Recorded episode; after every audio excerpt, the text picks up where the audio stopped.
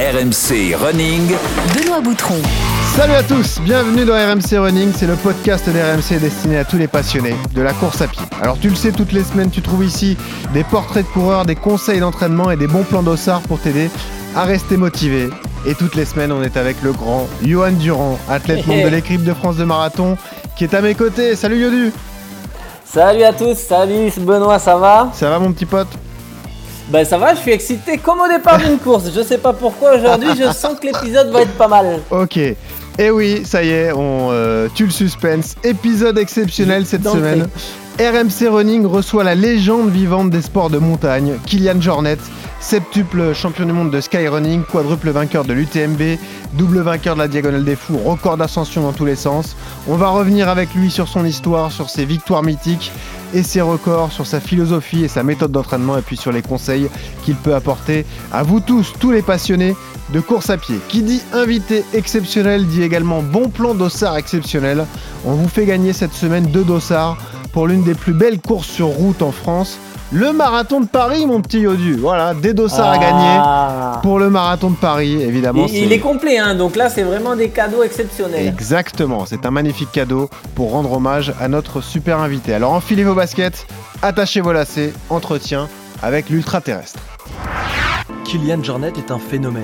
Il n'avait que 3 ans, on l'a dit, quand il a franchi à pied son premier col à 3000 mètres. Vous mettez 5 heures pour monter au sommet du Mont Blanc, là où il faut 2 jours en moyenne. Je suis juste une personne qui, qui fait un pas après l'autre et parfois un peu plus rapide que les autres. Oui, c'est pour ça, ouais. Son endurance, ses qualités techniques, sa prise de risque quotidienne s'expliquent par une enfance pas comme les autres, à 2000 mètres d'altitude, Votre père était guide, votre mère institutrice et entraîneur de l'équipe de ski locale. Kylian gravit plus de 600 000 mètres de dénivelé positif par an, Northridge. Ah. Oh yeah. Feeling good. Ado, ça lui arrivait de sécher l'école pour aller courir 10 heures en montagne dans la journée, comme ça. La vie, c'est c'est faire des choses, c'est pas rester dans un canapé à attendre la mort, qui de toute façon, elle va arriver.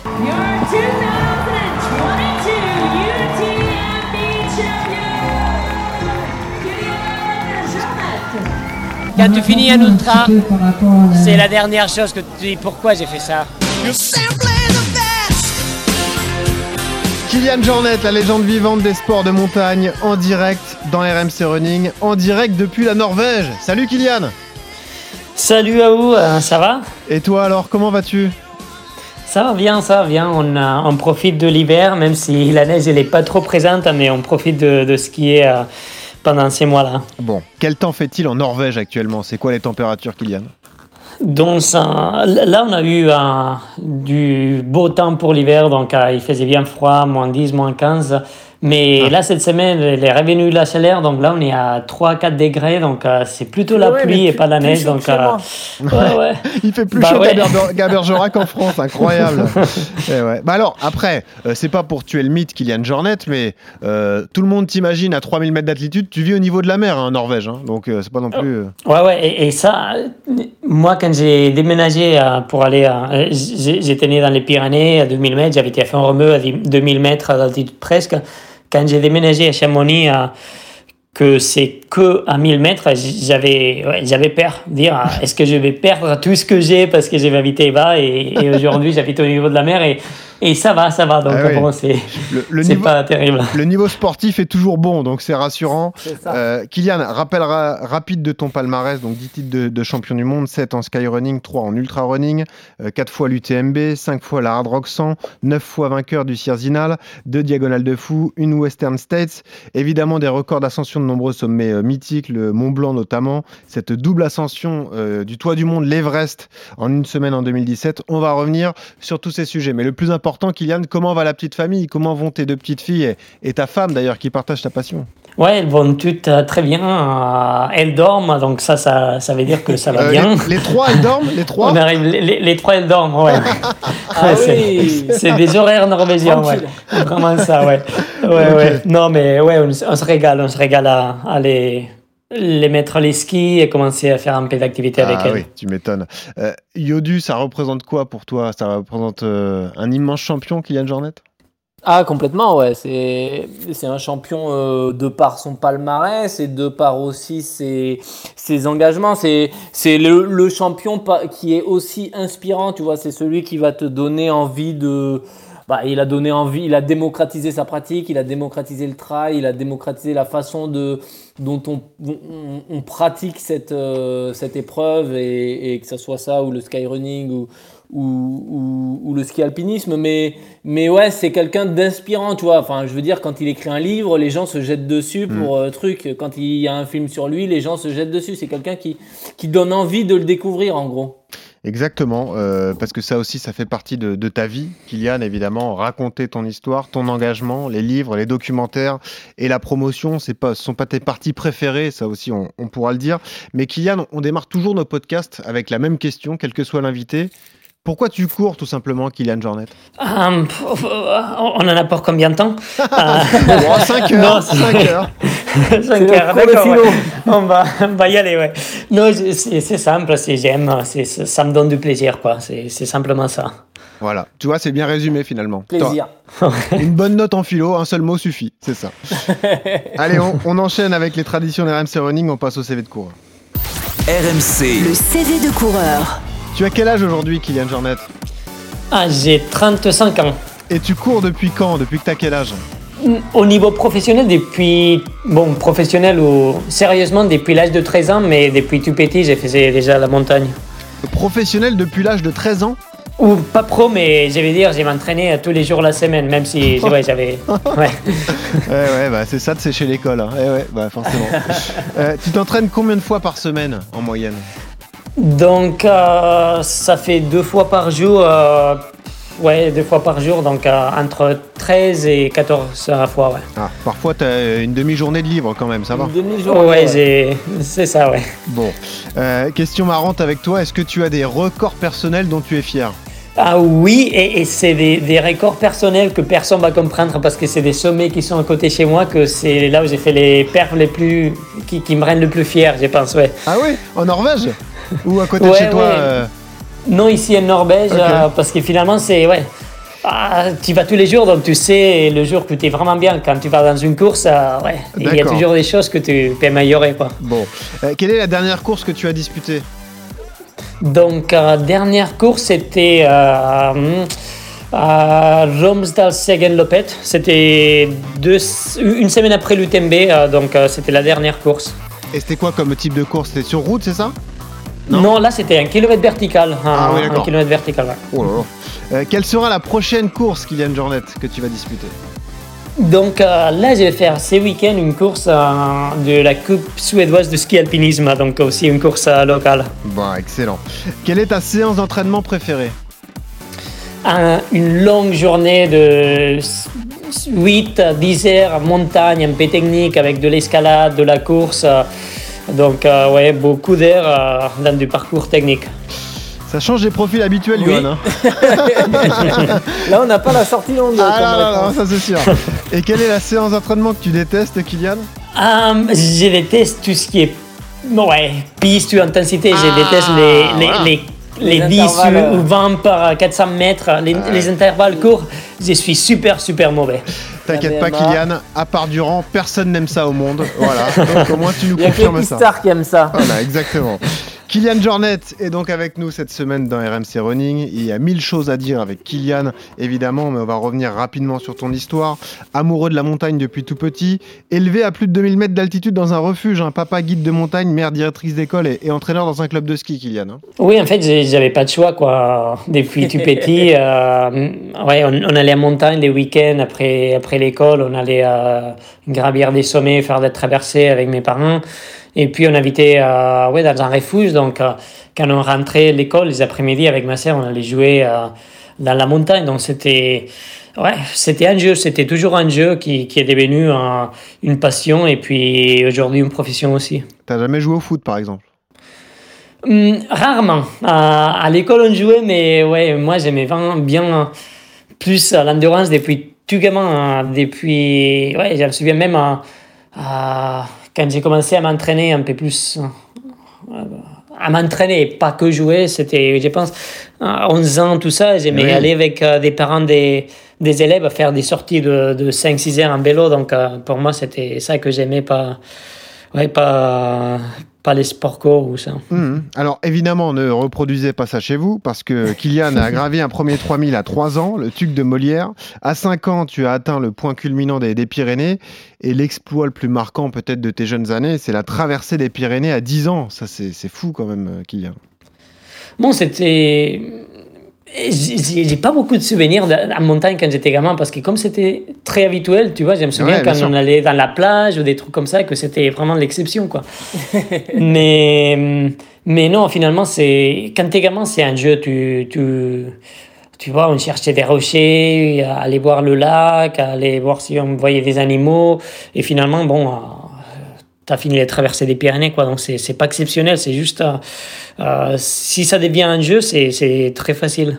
Est-ce que tout de même tu avais des idoles de jeunesse, voilà, des, des personnes qui t'ont fait rêver? Par la suite, oui, parce que tu t'intéressais à tous les records d'ascension euh, de toutes les montagnes possibles, mais quels ont été ceux qui t'ont inspiré dès le plus jeune âge? Bon, depuis le plus jeune âge, euh, donc, euh, je viens d'une famille qui est plutôt montagnarde. hein. donc, c'était, je me souviens, gamin, à lire les, les bouquins de Walter Bonatti, de Louise Audebert.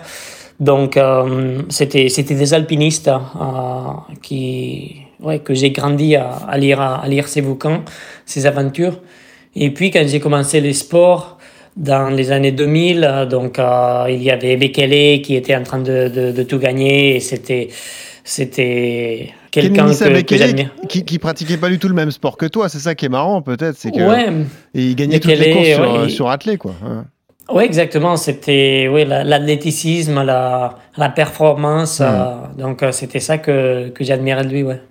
T'avais des idoles toi, euh, Yodu? Je t'ai jamais demandé d'ailleurs. Ouais, c'est vrai quand tu as commencé à te mettre à fond dans l'athlé et, et le demi-fond, Bah, est-ce qu'il y a des mecs qui t'ont fait rêver? Kylian, Ouais. un peu les Éthiopiens, que ce soit Bekele ou, ou Gebre Selassie, euh, euh, pour le côté euh, le côté pistard. Mais moi, je viens du foot, donc j'aimais plutôt euh, j'aimais plutôt les, les, les footballeurs. Donc, mais c'est vrai que les premiers qui m'ont fait découvrir un peu ce sport et aimer ce sport, ça reste ouais, les, le duel Tergat euh, Gebre Selassie Mm. ou même après Bekele qui, qui, qui gagnait tout. C'était impressionnant, ouais. Ouais, même pas dit Elgué Rouge quoi. Attends, Hicham Elgué Rouge. Non, bah, c'était le concurrent de Mehdi Bala, alors Ah du coup oui, j'étais quand même à fond pour. Mehdi, donc Alguer Rouge, ouais, Bon. c'était le, le concurrent. Kylian, on en vient à tes 13 ans, euh, enfant hyperactif, on s'en doute, hein, évidemment. Euh, tu intègres un, un centre d'entraînement des sports de montagne. Déjà, c'est une idée de qui? C'est ta volonté? C'est celle de tes parents? Comment ça se passe, Kylian? Non, là, c'était la volonté de, de, de ma mère surtout, de dire, euh, ouais, parce que là, en fait, j'ai parté tout seul à l'entraînement après, après l'école. Donc, euh, je me souviens une fois, à l'âge de, quand j'avais 11 ans, j'étais parti en vélo de la maison, j'ai dit à ma mère, euh, j'ai pas à faire un tour. Et genre, euh, il a commencé à neiger, tout ça, et, Ah oui. et, et dit, non, c'était cinq heures après, elle appelait euh, la police, dire, ah, mon gamin, Il il, est est, parti, il est parti il y a 5 heures à faire un tour en vélo, puis j'avais fait un tour de, de 150 km avec Ah la oui. neige et tout ça. Ah oui, d'accord. Donc, euh, elle a dit, peut-être, ça sert à rien qu'il soit cadré et qu'il qu'il fasse du sport, mais... Enfermez-le dans un euh, gymnase ouais. surtout et euh, gardez la clé parce qu'on sait jamais. Ouais, Fermez les fenêtres et puis, et puis comme ça, ça, ça ira bien. Mais en fait, pourquoi je précise ce passage, Kylian Jornet Parce qu'il va être fondateur dans tout ton, dans tout ton parcours de sportif. Évidemment, il y a l'amour de l'entraînement physique. Il y a aussi le travail sur ta personnalité parce que avec cette vie, cette euh, jeunesse passée dans un refuge, tu étais quelqu'un d'assez euh, introverti. Mais surtout, tu vas faire des rencontres euh, essentielles pour toi. Maïté Hernandez, Jordi Canals qui vont devenir tes entraîneurs. Et surtout, tu vas apprendre à devenir méthodique dans ta méthode, dans ta façon de t'entraîner. Et c'est ce qui va bouleverser un peu ta pratique sportive, Kylian. Oui, carrément. Et pas que ça, mais aussi la carrière d'un sportif, c'est, c'est des hauts et de bas, c'est, c'est au long terme. Euh, on pense souvent quand on a, on parlait d'idole tout à l'heure euh, avec elle quand il gagnait les courses, mais, mais ça commence pas comme ça. Et je pense que la chose la plus importante que j'ai appris euh, dans le centre de technification avec euh, Maïté Hernandez, avec Jordi Canals, comme tu disais, c'était à focaliser, mettre le focus sur euh, la progression, pas sur le résultat. On n'a on a jamais parlé de résultats, même euh, les premières années, championnat du monde et tout ça, jamais parlé de, de, de résultats, mais mes progrès, de, de, de, se préparer, d'être de, d'être constant, de ne pas mettre le, le focus dans, dans ce qui arrive dans les courses, parce que surtout quand tu es jeune, tu fais toujours des erreurs, il y a des choses qui interfèrent aux résultats qui sont externes ou, que, que tu as mal géré, et du coup, ça donne pas une vraie vision de, de, la réalité qui se passe à l'entraînement. Donc, on avait, ouais, ils, m'ont beaucoup aidé à, à, mettre le focus sur, sur, sur l'entraînement, sur, sur, euh, ouais, je pense que sportif de haut niveau, c'est pas celui qui, qui, qui fait des courses, mais c'est lui qui s'entraîne. Et en fait, euh, c'est là où on a mis le focus et, j'ai appris tout ça de. Ouais. Yodu, il y a une anecdote géniale que Kylian raconte dans un livre c'est qu'en fait, il se retrouve face à, à Maïté après un, entraînement il lui dit J'ai soif. Elle lui dit Ah, d'accord. Elle lui tend sa gourde et lui va pour la boire et elle dit Non, mais ça va pas, tu retiens pas ce que je t'apprends. Imagine si je suis malade, s'il y a des bactéries et si tu tombes malade et que tu peux pas t'entraîner pendant trois jours. c'est bon, c'est bon, pas cette anecdote? Ça, ça doit être marquant quand on est ado quand même, euh, Kylian. Ah ouais. Bah, bah oui, oui, oui, non, mais c'est ça, ça c'est une chose, tiens encore, hein, ouais, tu dis. Euh, je pense que bon, les sportifs, on est un peu plus. Euh, on fait plus d'attention bah à tout ça, mais, mais ouais, parce que ça. Ouais. Alors là, tu restes toute ton adolescence. Il y a un événement tout de même à ta majorité, c'est ta, ta, grave blessure à, à la rotule. Euh, ça aussi, ça a dû être un premier coup dur à, à gérer parce que toi, l'hyperactif, te retrouvais immobilisé. Comment tu l'as vécu alors? En fait, je pense que ça a été un coup dur au, au niveau mental hein, par rapport à dire euh, bon, est-ce que j'ai reviendrai au niveau que j'avais? C'était plus une, ouais, une je savais pas, ouais, j'avais pas les réponses à cette question de, de si je serais capable de revenir à, au niveau, qu'est-ce que je ferais ou euh, ouais, comment je pourrais m'entraîner. Donc c'était tout ça qui, qui était plus euh, difficile. Après, le fait d'être à l'arrêt, euh, je pense que ça m'a aidé. Ça m'a aidé à, à, plus réfléchir. À, J'étais un coureur qui était très euh, impulsif avant, euh, donc euh, qui était très nerveux avant les courses, qui, qui mettait beaucoup de pression. Et après, j'ai profité de, de ces mois-là à étudier beaucoup, donc physiologie, psychologie, biomécanique, pour dire, bon, si, si j'arrive pas à, à être un, athlète de niveau ou, ou, à performer bien après cette blessure. Hum, j'aime le sport, j'aime donc euh, euh, qu'est-ce que je peux apporter hein, au-delà de ça. Et, après, pour, pour, pour, savoir aussi euh, si je peux continuer à faire du sport de niveau, comment je peux m'améliorer pendant ces temps-là que je suis à l'arrêt. Donc j'ai appris beaucoup et, et, après, même si, si la force de cette jambe-là, elle n'a jamais été au 100%, même aujourd'hui. ah, tu le ressens encore D'accord. Oh, ouais, au niveau de force pure, en fait, j'ai ces jambes-là, ouais, j'ai pas développé euh, beaucoup de force. Après, pour l'endurance, ça, j'aime pas beaucoup, mais, mais bon, je pense que cette blessure, ça m'a aidé beaucoup à, hmm. à être euh, meilleur en tant que sportif. vous ressemblez là-dessus, Johan, parce que tu as aussi connu de longs soucis avec euh, des blessures, notamment au, au tendon d'Achille. Est-ce que toi aussi, tu as profité de cette pause pour faire le point, te renseigner, améliorer tes connaissances peut-être, d'ailleurs? Bah, donc tu peux pas travailler d'un point de vue, euh, tu peux plus t'entraîner, tu peux plus faire ce que t'aimes, t'es es, es, un peu, euh, t'es es coincé dans un truc. Donc le seul, la seule partie que tu peux bosser, c'est un peu ton cerveau. C'est ça, il l'a dit, c'est la psychologie, c'est c'est prendre de la force, aller chercher des, élaborer des nouveaux plans, des nouvelles stratégies, la façon de, de voir, la façon de revenir après ce genre de blessure. Et euh, ouais, ouais, c'est, tu fais le point, tu te lèves tous les matins, tu peux plus aller courir. Donc qu'est-ce que tu fais? Tu te dis, bah qu'est-ce qui me rend heureux, comment je peux faire pour revenir à mon meilleur niveau, quelles, sont les étapes à mettre en place, pourquoi je me suis blessé, comment je vais faire pour plus euh, pour plus avoir ce genre de problème et tout? Donc euh, non non ouais c'est une psychologie quand le, sportif doute, eh ben il faut recréer euh, quelque chose de un savoir pour pour le remettre en place. Quoi. Bon, en 2006, tu reprends en main ton, ton entraînement, tu t'entraînes seul, hein, tu fais toi-même tes plans d'entraînement, Kylian Jornet. Tu ouvres même un fichier Excel en notant toutes tes activités, évidemment, mais tu, notes également tes pauses maladie, la durée de chaque trajet. Tu vas aussi loin dans le détail de tes, détaillé. Voilà, de, tes journées, quoi. Oui, en fait, euh, j'ai commencé à m'entraîner tout seul parce que mm, après Maïté, donc euh, ma première entraîneur, euh, j'ai commencé avec un autre entraîneur, mais c'était basé beaucoup sur, sur bon, c'était très classique athlétisme. Et j'arrivais pas à bien m'adapter. j'avais pas, je sentais pas que j'ai progressé. J'avais pas de blessures, mais je me sentais que, que j'étais mal dans les entraînements. Donc j'ai dit bon, j'essaye moi-même. Mon méthode, c'est qui va bien, ce que j'ai récent, et j'ai commencé à faire moi-même. Donc du coup, j'ai commencé à noter euh, euh, toutes les séances que j'ai faisais, comment, pourquoi, pour après voir si, si je me sentais mal, si j'avais des, des, des, problèmes, des blessures, des, des douleurs, euh, pour savoir pourquoi, pour étudier à, à quoi elles venaient, ou euh, si j'ai performé bien pour essayer de comprendre qu'est-ce que, que ce que j'avais fait de bien. Ouais. Yodu, je te donne un exemple du relevé d'une journée de Kylian Jornet. Vas-y. 16 février 2005, 42 pulsations au réveil, 2h30 minutes de ski de montagne, 2300 mètres, 30 minutes d'échauffement, 6 séries de 15 secondes à pleine vitesse et 5 séries de 6 minutes à fréquence cardiaque de 180 pulses avec 1 minute de récup. Alors pendant les premières récup, je redescends bien à 130 pulsations. À partir de la troisième, je ne descends plus sous les 150. Étirement l'après-midi, virgule, rhume. mais ça, à l'époque, c'était. Non, mais je comprends parce qu'à l'époque, tu n'avais pas comme aujourd'hui euh, avec les montres connectées et, Strava. Tu peux retrouver, euh, tu peux mettre ton journal d'entraînement, ton, ton, journal de bord. Tu as la météo qui s'affiche en fonction de ta eh sortie et tout. Tu retrouves toutes tes données. Mais je, il y a 15 ans de ça, c'était pareil. Moi, je notais tout à la main. Alors, c'était pas dans le détail euh, comme ça, mais ouais, tu étais obligé de noter à la main. Donc, de mettre les pulsations, c'est ouais, énorme. Est-ce que tu conserves tout. tout, Kylian? Tu as encore tout ça sous la main ou pas? Et en fait, j'ai, ça a évolué le fichier Excel, le, le spreadsheet, mais c'est le même fichier. Donc, euh, dans, la même feuille, j'ai, j'ai depuis 2006 jusqu'à donc il y a jusqu'aujourd'hui. C'est le livre d'or.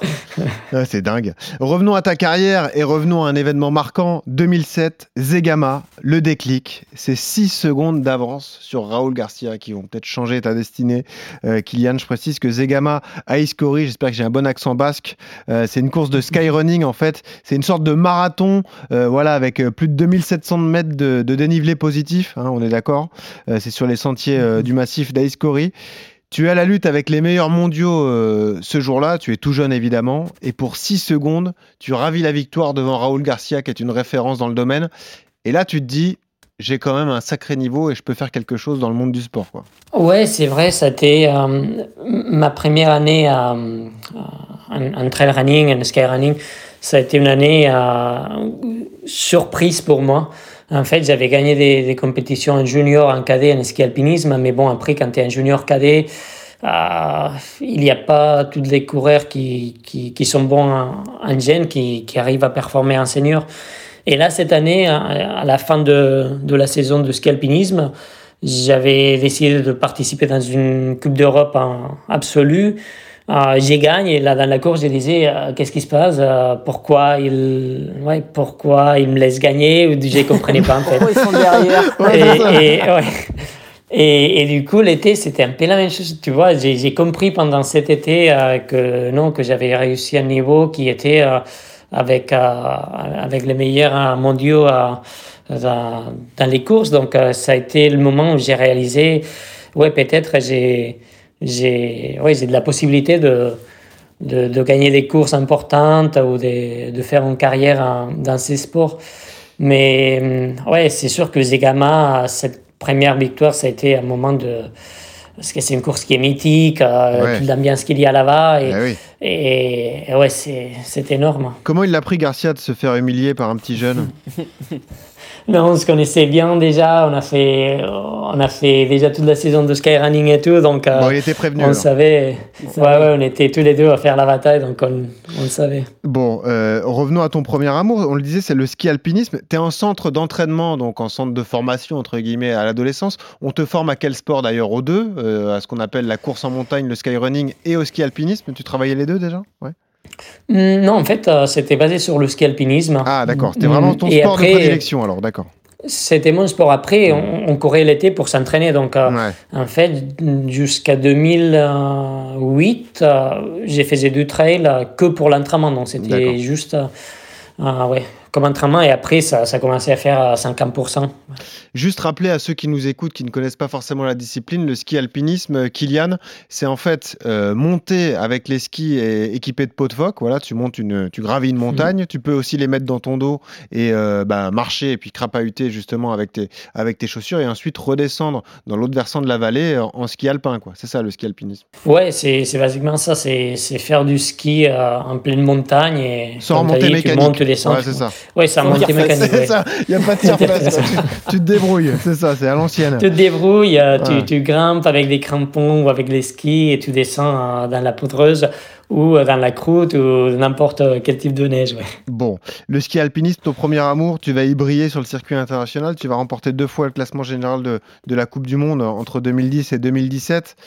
Euh, ça fait partie des plus belles victoires de ta carrière? Ou- Oui, pour moi, le ski alpinisme, c'est, c'est, c'est le sport le plus beau qu'il, existe parce que tu fais ta trace, euh, pas en compète, mais, mais quand tu es dans, dans la montagne, c'est tout blanc et toi, tu décides où est-ce que tu veux mettre ta trace, où est-ce que tu veux aller.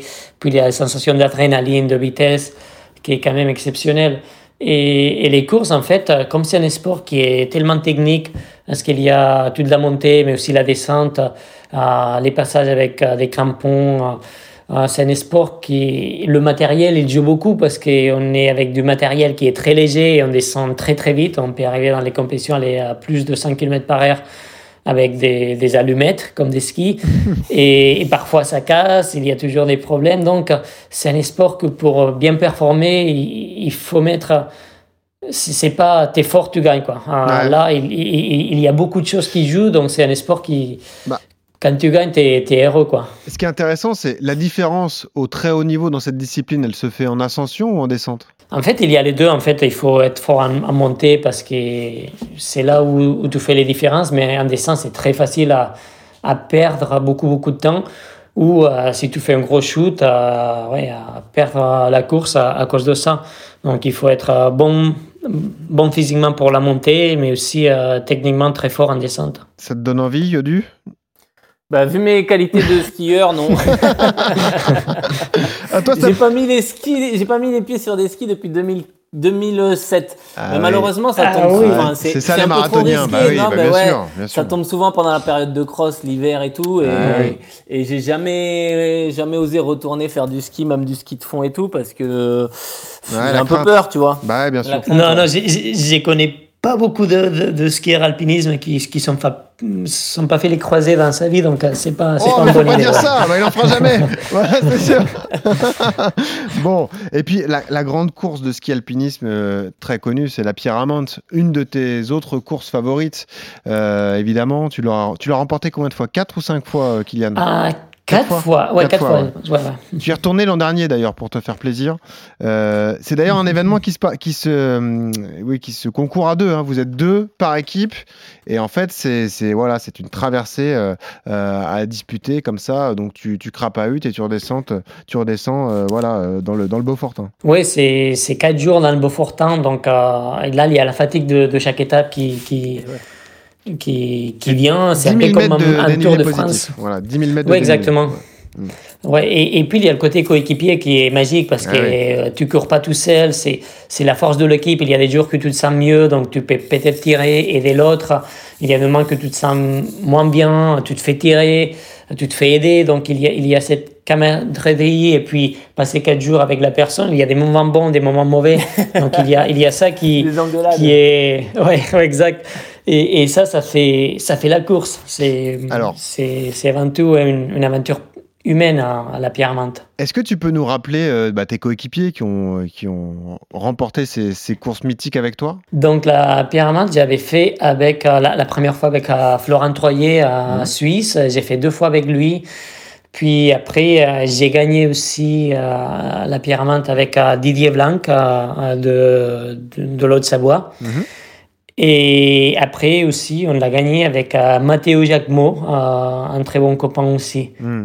Et je crois que c'est euh, le premier que tu as cité. J'avais vu un reportage justement sur la Pierre Amante. La pression qu'il avait, le pauvre, à concourir avec toi au début de la course. C'est comme quand tu es Ah ouais. copilote de Sébastien Loeb. Ouais, c'est ça. Il se disait, je vais être à fond et tout. Ça va être horrible. Le, le stress conjugué à- au rythme soutenu de, de Kylian, parce que c'est une vraie course à deux. Bah, Vous êtes l'un derrière l'autre systématiquement, Kylian. Donc il faut être à la hauteur de ton coéquipier, quoi. Oui, il faut, mais après, il faut pas non plus mettre la pression d'être à l'auteur parce que euh, j'ai toujours eu de, de, de mauvais jours dans la course. euh, je me suis fait aider, je me suis fait tirer. Euh, donc, c'est vraiment de la. Il faut pas penser que tu cours contre ton coéquipier. Ça, c'est l'une des grosses Un piège. erreurs. Ouais. C'est un piège, c'est une erreur de Ouais. dire j'ai je vais être plus fort que mon coéquipier. Non, non, il faut dire on est tous les deux à, ramer ensemble pour, euh, pour être mieux comme équipe. Ouais. En tout cas, ce sont des magnifiques souvenirs. Les images sont sublimes. hein. Allez-y, franchement, quand on voit ça, ça donne envie d'y aller, même quand on n'est pas euh, spécialiste. Tu pourras nous donner tes conseils, d'ailleurs, pour ceux qui n'ont pas la chance de vivre en montagne. Comment ça peut se préparer une telle course? Euh, Kylian, tu, tu nous en parleras. Euh, on en vient à 2008, l'année de l'explosion. Pourquoi l'explosion? Parce que à 20 ans, tu décides de prendre le départ de l'UTMB et tu remportes l'épreuve avec le record à la clé. Et là, niveau médiatique, c'est l'explosion, euh, Kylian. C'est, c'est- ça y est, c'est le grand public te découvre. Quoi. Tu, tu vas t'imposer sur l'ultra trail du Mont Blanc quand même. Hum, oui, à l'époque, c'était pas une course qui, qui était de, grande comme aujourd'hui. C'était les débuts de, de l'ultra trail. là. Hum, mais bon, ça, ça coïncidait aussi avec les débuts des réseaux sociaux euh, Ouais. qui, qui commençaient à, à être forts. Et, et je pense que l'ultra trail, surtout en Europe, ça a été, hum, c'était un sport où on voyait que des personnes plus âgées, euh, genre euh, euh, soit en fin de carrière, soit des, des personnes qui, qui ouais, euh, ouais, je pense mentalement pour, pour euh, faire des courses de 160 km, euh, c'est pas des jeunes qui excitent le plus.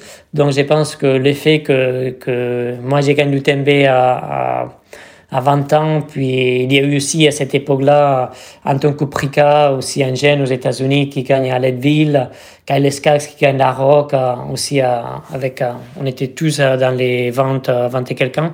Et ça, ça fait vraiment un changement dans le sport que ça commençait à intéresser à des jeunes à dire, ah, ouais, c'est c'est pas, j'ai commencé à faire de, bon, je pense que, que Johan, tu connais bien, tu commences à faire de, de 800, 1500, 3000, 5000, Ça. 10 000 marathons. Et on dit pour, pourquoi, pour, pourquoi on doit commencer à faire des, pour nous, hein, une course à montagne, pourquoi on doit commencer à faire des six-marathons, puis des, des marathons. Des puis- marathons, ouais. non, tu dis, Direct. pourquoi pas commencer à, à faire des, des courses de 100 miles euh, quand on est jeune. Et, et voilà, je pense que ça, ça fait un vrai changement de, de l'image de la discipline. Pour toi, c'est la plus grande course euh, en montagne au monde? En longue distance, euh, oui. Euh, après, Zegama, Sierzinal, sur la courte distance, elles sont quand même des courses qui sont énormes. ah, Ça, on va en parler. Ça, c'est un truc de dingue. On va, on va parler aussi de la Cirzinal. Mais oui, en, en, en 100 miles, c'est sûr qu'il y a des courses mythiques comme Western Estates qui, qui datent de, depuis euh, beaucoup, beaucoup plus anciens, mais l'UTMB avec la mythique du, de Mont Blanc, de Chamonix, euh, qu'il y a derrière, ça, ça a devenu la, la course à référence euh, euh, pour le niveau qu'il y a toutes les années. ouais. Tu l'as remporté euh, quatre fois. Tu as égalé le record de François Oden parce que tu l'as remporté l'an dernier. hein. C'était une course complètement dingue d'ailleurs, ce duel, ce mano à mano avec Mathieu Blanchard. Euh, vous êtes tiré la bourre euh, tout du long et puis ça vous a aidé tous les deux à battre des records de temps parce que tu termines en, en combien de temps, Kylian, en, ton chrono sur l'UTMB 2000 19 49 Ah, ouais. 19h49 Ouais, ouais, c'est- je, je savais c'était au-dessus de 20 heures, mais je ne savais pas le temps qu'on. Ah bah tu vois, Exact, ouais. même toi tu savais pas. Euh, conditions particulières en plus parce que là aussi on, en- on y reviendra quand on parlera de ton année dernière, mais tu étais touché par le Covid juste avant. Euh, tu le disais, moi la la question qui m'intéresse, l'UTMB a changé en 10 ans. Voilà, c'est devenu euh, une course, c'est passé d'une course de spécialiste à une course ultra populaire, la mec peut-être de l'ultra Ah, trail. c'est la mec, ouais. Comment tu l'as vécu, toi? Parce que toi, t'es pas forcément fan de ce type de notoriété. Est-ce que du coup, ça te donne un peu plus de difficulté à y aller ou est-ce que tu te dis toujours, c'est le rendez-vous et quand je peux, je le fais? Pas forcément, parce que là, ça faisait quelques années que, que j'y allais pas. Ouais. Hum, c'est que Saint-Gé, peut-être. euh, ouais. je pense les dernières années, pour moi, c'est vraiment le plaisir qui est, qui est avant tout. J'ai j'ai pas la pression de, interne de dire je vais gagner cette course-là ou je vais montrer euh, ouais, mon niveau, tout ça. C'est, j'ai eu la chance de, de réussir ce que j'ai voulu euh, au niveau sportif. euh, dans ma carrière et aujourd'hui j'ai- me fait plaisir quoi donc j'ai- Ouais. j'y vais dans les courses que j'ai envie Ouais. si ça me motive parce que il y a des choses qui me motivent j'y vais mais sinon j'ai- pas la, la nécessité ou je sens pas la, la nécessité d'y aller donc c'est pour ça que chaque année ouais les calendriers peuvent ressembler ouais ou, ou pas du tout parce que ça, ça devient plus euh, ouais Ça veut dire que Aujourd'hui, j'ai ouais, me fait plaisir quoi, à, à faire des courses. ouais. le- le prestige d'une course dans ton choix et de ta planification, ça n'a euh, aucun intérêt. Toi, tu vises, euh, euh, tu veux te faire plaisir. Donc, euh, d'ailleurs, il y a des épreuves où tu vas tous les ans, quasiment. La Sierzinal, on va en parler, mais c'est un de tes rendez-vous annuels. Tu adores y aller parce que c'est un format très particulier. Tu te dis pas, c'est l'UTMB, donc je vais y aller. Tu, tu choisis pas du tout une course en fonction de sa notoriété, en fait. Hum, non, en fait, aujourd'hui, pour choisir les courses, ce que je regarde, c'est déjà euh, les courses. En fait, si je faire une course, c'est parce que je sais que j'ai ça me motive pour l'entraînement. Donc, c'est, ça veut dire qu'il y aura un bon niveau, que, que, que pour y arriver, ça va m'exiger de, de, de performer bien. Donc, ça me motive à, à bien m'entraîner. Je pense que ça, c'est aujourd'hui le plus important. Et après, ça peut être euh, indépendant de, de ce que j'ai recherché à l'entraînement. Cette année, c'était vraiment dire on fait du court et du long en même temps. Donc, du coup, quelles sont les courses où il y aura le plus gros niveau en court et en long? Donc, j'y vais là. Quoi. Euh, si c'est des années ou c'est d'autres choses. euh, euh, donc, la course, c'est un peu l'excuse pour, pour, Eh pour oui. m'entraîner d'une certaine façon aujourd'hui. Ouais. Et on en parlera dans ta préparation et dans ta façon de voir les choses, parce que pour toi, la course, c'est pas un aboutissement, c'est-à-dire c'est- la suite logique de l'entraînement. Donc euh, c'est une façon complètement différente de, de voir les choses. Il y a également la hard rock que tu aimes beaucoup, la hard rock 100, euh, ultra trail organisé euh, chaque année en juillet dans le Colorado aux États-Unis. Euh, là, c'est plus de 100 miles aussi avec un départ dans le comté de, San Juan. Très difficile aussi, euh, cinq fois vainqueur. Là aussi, une course que tu apprécies particulièrement? Ah, c'est pour moi, si on, on parlait l'UTMB, c'est peut-être la référence de San Miles par rapport au niveau, par rapport à l'explosion médiatique. Pour moi, la course de San Miles, c'est la rock. C'est la course parfaite. Euh, L'ambiance qu'il y a, euh, le ressenti, c'est une course euh, où la, remise des, des, prix, c'est il y a tous les tous les tous les coureurs qui, sont récompensés, même les bénévoles, même les les personnes qui ont aidé les coureurs. Donc c'est c'est pas c'est pas visé sur sur le plan médiatique, sur l'élite, mais c'est sur la communauté. C'est c'est sauvage. T'as T'as des passages, je me souviens une année, c'était, bon, je me souviens pas laquelle, mais on était à mi-course. Il y avait une tempête en orage qui, qui venait et, et on arrivait dans un ravitaillement où après on devait monter le, le point le plus haut de la course à plus de 4200 mètres Oui, parce que et c'est redescendre de l'autre côté. C'est minimum C'est 2000 très mètres, haut. hein, la. C'est très haut euh, d'entrée de jeu, quoi. Il n'y a jamais de point Ouais, très bas, ouais. quoi. Ouais. Ouais, le plus bas, c'est 2800, je pense. Ah. Et, et en fait, ouais. euh, ouais, t'as, une tempête qui arrive, euh, t'as, t'as des éclairs et, et on arrive dans le ravito et ils nous disent, euh, moi, tu vois, en Europe, euh, ou dans des courses où il y a beaucoup de coureurs, euh, normalement, ils arrêtent les courses, tout ça, pour la sécurité. Et là, comme c'est une course assez conviviale, ils ont dit, euh, mais c'est ton choix. Si, ouais, tu, continues. euh, si tu veux t'arrêter, tu t'arrêtes, t'attends. Et on a continué. Il y avait les, les- l'orage, les éclairs qui tombaient à, des dizaines de mètres de nous. Et on a peut-être à 3, 4, 5 heures d'un point de, ravitaillement à l'autre, était, était là au milieu de la nuit avec la tempête. Donc c'est très sauvage hein, l'engagement qu'il y a dans la course. Et, et avec un esprit de communauté qui est, énorme. Ça, ça ressemble pas à aucune autre course. ouais. C'est très particulier, c'est magnifique. Euh, D'ailleurs, euh, François Den y allait euh, souvent, il l'avait gagné en, en 2021. Il était avec toi cette année d'ailleurs hein, sur la Hard Rock, hein, c'est bien ça? L'année dernière. Oui, on a, on a, on a Mm. fait presque toute la course Ouais, ensemble. ouais. C'était un plaisir d'être avec lui. ouais. Eh oui. Parlons de cette Sierzinal parce que ça, ça pourrait plaire à Johan Durand, Kylian. Ah. Je suis sûr que tu en, tu en es persuadé aussi. Bah, j'en suis convaincu Ah avec, ouais. avec euh, tes capacités sur le plat. Je pense qu'il faut juste euh, bien tenir la première montée parce qu'après, euh, on le voit, les gens qui, qui viennent du, de- du marathon, qui viennent de, de la piste, ils arrivent à. Ah, c'est pas vrai Oui, exact. Et- et ouais. Il s'est régalé il a, il a aimé? Euh, je, mais je sais plus. Je sais D'accord. plus exactement. Je crois que ça s'était pas super bien passé quand même. Bah, attends, mieux, ouais. ouais. Alors- La première montée, elle, elle, elle fait quand même du, du dégât, ouais. Alors, on va rappeler ce que c'est Kylian et, et Yodu. Euh, Sierzinal, c'est une course de montagne. C'est pas très, enfin, sur le kilométrage, c'est pas très long, 31 30 km Ouais. dans, dans les Alpes valaisannes. Voilà, c'est entre Sierre, euh, la ville de Sierre et, et le village de, de Zinal. Euh, c'est par un versant. Euh, ça monte pas mal, mais ce que tu apprécies particulièrement, Kylian, c'est que c'est un melting pot de, de- de tout type de coureurs. Il y a de l'ultra trailer, il y a du marathonien, euh, il y a des coureurs d'ultra long de 100 km. C'est un vrai mélange et c'est ce qui rend cette course très très compétitive en fait. C'est assez Ouais. roulant pour un, pour un parcours comme celui-ci, si on peut dire. Ouais, exactement. C'est une course qui, qui, qui est faite à personne, quoi. Parce que Ça- ça as une grosse personne. montée au début. ouais. Moi, c'est- une course, j'ai déteste. J'ai j'ai déteste, j'ai dit non, mais le parcours. Ah, t'as quand même des super belles montagnes à côté, t'as envie de gravir là et t'es en train de courir là sur une piste à plat. C'est vrai que sur le papier, il n'y a, rien Sur pour te papier, plaire, toi, Kylian. pas- Non, mais Ah toi, il n'y a Non, rien non, pour non. toi, Kylian, au départ. C'est bizarre. hein Mais, mais, mais pourtant, ça fait. j'ai- Je pense j'ai fait 12 fois la course. Donc, en fait, c'est c'est ça. C'est c'est une course que, que les, les coureurs de montagne ils apprécient parce qu'il y a une grosse bosse à la, au départ de, de plus de 1000. À 1500 mètres de dénivelé assez raide. Après, il y a 20 km sur le plat, donc euh, il faut courir. Donc les, les coureurs qui viennent de, de la piste de marathon, ils, ils aiment bien. Puis euh, il y a une toute petite descente à la fin qui, qui, qui fait un, peu le jeu. Donc c'est une course qui, qui ouais, les coureurs de, de montagne, de ski alpinisme, les, les marathoniens, les orientaires, on s'y trouve tous un peu pareil et, et, et ça, ça fait des belles, euh, ouais, des, des belles, des belles courses. Est-ce que c'est un, compètes, ouais. un parcours technique? Parce que toi, tu viens du trail, donc euh, le, le- les, les chemins techniques ne t'effraient pas, mais quelqu'un qui viendrait du marathon, il doit se méfier quand même? Non, non, non, pas du tout. Là, euh.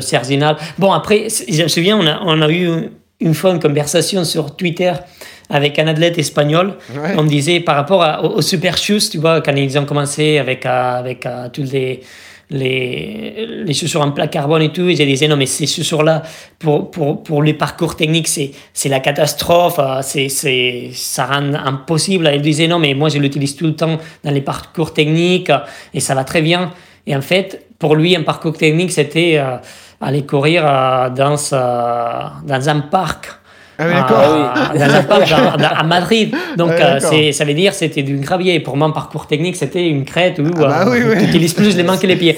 Donc, euh, C'est pas la même notion Cervina, c'est technique. pas technique. non, non, c'est pas la même Ouais. notion. Mais, Mais pourquoi j'ai demandé ça à toi, moi c'est- Ce que j'ai fait. Ouais, ouais. Non, toi, mais c'est. T'as pas peur de trois cailloux ça- passe bien, ouais. Ouais. Ça Bon. passe bien. Pour, euh, il faudrait, Johan, que tu viennes et comme ça, tu, Ah tu ouais. peux Je viendrai, donner ton promis. opinion. Ouais. Ah ouais, non mais surtout moi je veux que tu battes Kylian Jornet. C'est ça ton objectif mon petit. Si j'arrive au sprint, il faut Ah que ouais. je le tienne euh, jusqu'au sprint. Ah non, il faut qu'on le gêne pendant la première ascension. Après, tu peux peut-être le tenir, tu vois. Non mais c'est sympa de savoir. Mais- il faut le- il faut Hassan Chadi y aller, c'est sympa à savoir quand même. Ouais, il que- était allé, mais je crois qu'il a abandonné de mémoire. Ah ouais. Ouais, je pense. Mais même euh, cette année, du coup, c'est c'est lui qui gagne à la fin, c'est André Blanes, qui lui, c'est un coureur qui, qui tourne très très bien sur le plat. Je pense qu'il a fait. euh, euh, bon, là, il, il il a fait dans les crosses euh, en Espagne, il était dans les meilleurs. Je pense qu'il a fait quatrième d'Espagne de cross.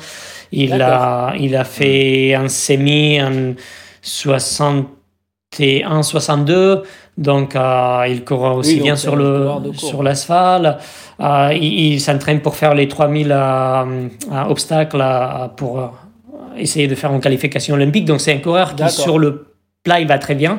Il vient de l'orientation, donc il a le côté technique. Ah oui. Mais tu vois, à la montée, lui, il était derrière, mais derrière, Ah bah, tu tu vois, il était loin, loin, Il est loin. revenu sur Et après, il est revenu super fort. Donc, euh, Ouais. donc c'est, ouais, parfois c'est les bons monteurs qui gagnent, parfois c'est les bons euh, pistards qui gagnent. ouais. Ouais, ouais. Bon après tu l'as gagné que 9 fois, hein. t'aurais pu faire mieux. Voilà, voilà c'est c'est un peu ta spécialité, euh, cette Sierzinal, vraiment ça donne, ça donne envie d'y aller. Parlons de la diagonale des fous, euh, euh, Kylian Jornet, parce que c'est une course euh, à qui tu manques, je pense, parce que tu n'es pas allé depuis longtemps. Là aussi, tu as triomphé. La traversée de la, la Réunion, pour nous, c'est mythique, parce que c'est un peu le, le, grand raid qui fait rêver avec l'UTMB lorsqu'on est euh, français et qu'on aime le trail. Bah, ton, ton, rapport à cette course, tes souvenirs géniaux, là aussi. Ah ouais, là, c'est l'apothéose, c'est la folie. Hein.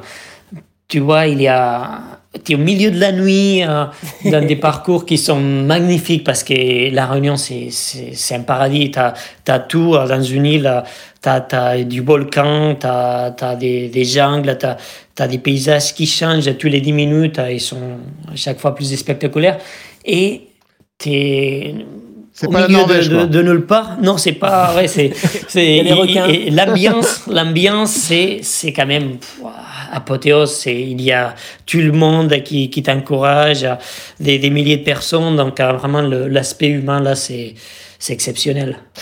Pourquoi tu n'y es pas allé depuis longtemps alors sur la Diagonale des Fous? C'est par rapport à ton engagement climatique dont on parlera un peu plus tard? Ah, Oui, euh, en fait, euh, j'essaie de limiter mes, mes, voyages internationaux, donc dire au maximum j'ai fait un voyage euh, intercontinental à l'année.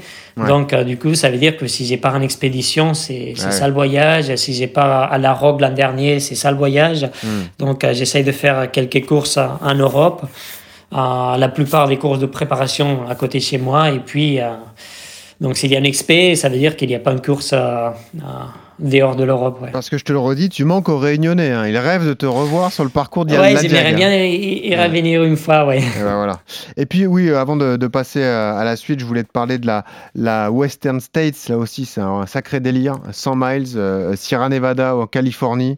Euh, tu y es allé aussi. quelle, est, quelle est la place de cette course dans, ton, dans, ta mémoire d'ultra trailer? Est-ce que tu la places là aussi tout en haut? Ah, la, la, première fois que j'ai participé à Western, j'ai fait deux fois. Et la première, c'est la course la plus dure que j'ai jamais fait. Ah, c'est là où t'as le plus souffert Ah ouais J'ai le plus souffert, mais horrible, horrible, horrible.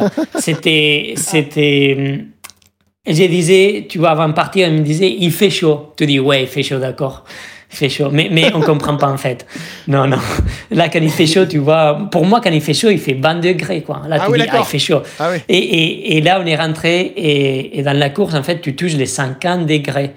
Donc, euh, c'est, t'es dans un four, t'es dans 50 degrés, et en fait, ça commence à se passer bien. Et au bout des heures, tu vois, les premières 10 heures, ça se passe bien. Euh, et après, en fait, euh, j'étais déshydraté, j'ai, j'ai pissé du sang. Ah oui, oulala. et ouais, ouais, j'avais des crampes à tout le corps. J'ai tombé parce que, parce que j'avais des crampes à tout le corps, et du coup, j'étais ouais, j'étais en bâton, et j'ai tombé. Et j'ai fini la course à ouais, c'était horrible. Et il faut, ouais, un conseil, il faut boire de l'eau, il faut porter de l'eau. Il faut aimer la chaleur. c'est surtout ça. Il faut, aimer la chaleur, ouais. Faire un peu de sauna avant d'y aller, ouais. Ah Yodu, c'est ton truc, le sauna. Tu veux y aller? Bah, ça me dit plus que le, le, Bon, euh, Kylian, voilà pour les, les grandes courses. Euh, on en a oublié certaines, hein, c'est sûr. On a oublié le marathon du Mont Blanc, ce type de course, mais on voulait revenir avec toi les, sur les épreuves les plus, que, les plus importantes, les plus euh, hallucinantes. Est-ce que tu as été lassé à un moment, assez rapidement finalement, parce que ton palmarès est extrêmement fourni jusqu'en 2013-2014 Est-ce que tu as été lassé à un moment justement par cette multiplication des, des courses disputées? Tu t'es toujours entraîné tout au long de l'année avec très peu de jours de repos, mais est-ce qu'à est un moment, euh, la multiplication des, des courses, oui, t'as lassé. Est-ce que tu en avais ras-le-bol d'être un peu partout? Oui, en fait, ouais, la compétition, ça m'a jamais. Ah, ouais, ça m'a toujours. J'ai toujours aimé la compétition. Depuis le départ jusqu'à l'arrivée, ça. Euh, j'aime, j'adore. L'entraînement, pareil, tu vois, j'ai je pense pas pouvoir vivre sans m'entraîner. Mais tout ce qui est autour, ça, ça m'a, ouais, ça m'a fait, ouais, beaucoup de poids. Euh, parce que, bon, déjà, comme tu disais au début, euh, je suis très introverti, euh, j'aime pas être dans le centre d'attention et, et, franchement, ouais, quand, quand tu gagnes des courses, t'es jeune, être dans le centre d'attention, j'aimais bien, hein. je pense que tout le monde il aime quand, quand il est apprécié. Ouais, un peu de reconnaissance au début, ouais, bien sûr. Hmm. Ouais, mais c'est une chose qui me pesait beaucoup, en fait, ça, ça me faisait que que, que le poids de ça, ça, ça me demandait beaucoup d'énergie. Donc, du coup, euh, j'ai dépensé beaucoup. Puis, puis il y a eu, euh, ouais, je pense que j'ai trouvé pas ma place par rapport à ça, par rapport à l'exposition médiatique. Et, et, aussi, la motivation par rapport au résultat n'était pas la même. Quand j'ai commencé, tu, tu rêves de, de, de, gagner cette course-là ou de, de, de, faire un bon résultat dans une autre course. Et j'imaginais euh, que, que de, de, gagner euh, les courses que j'ai rêvé, peut-être euh, dans les meilleurs des cas, en fin de carrière, à 40 ans, j'aurais une victoire dans l'UTMB, UCRZINA, ouais. Zegama, tout ça. Donc, tu vois, je me suis retrouvé à à 20 euh, et quelques ans avec, euh, avec tout ce que je voulais faire Comme as gagné dans ma très carrière. vite. euh, Bah oui, bien ouais. sûr. Hmm. Donc du coup, bon, c'est des bons problèmes, hein, j'allais dire, c'est des très bons problèmes. Mais euh, la motivation, du coup, euh, elle était, je disais, ouais, ça me motive pas non plus d'aller faire cette course à nouveau parce que parce que ça m'apporterait pas grand-chose. Puis ça me demande beaucoup d'énergie par rapport à, à tout ce qui est médiatique et tout ça. Donc, euh, qu'est-ce que j'ai fait? Donc, c'est vrai que j'ai dû prendre du recul, faire euh, d'autres projets aussi euh, en montagne. Ah, justement, et puis euh, faire moins de, moins de compétition, mais, mais mieux le- les choisir pour être au 100%. Quoi. Et Eh oui, parce que c'est l'autre versant de ta carrière. Voilà, c'est bien adapté à, ton profil. C'est que tu as monté ce projet euh, Summits of, of My Life. Voilà, le- les rêves d'enfant que tu avais de gravir les plus hauts sommets du monde.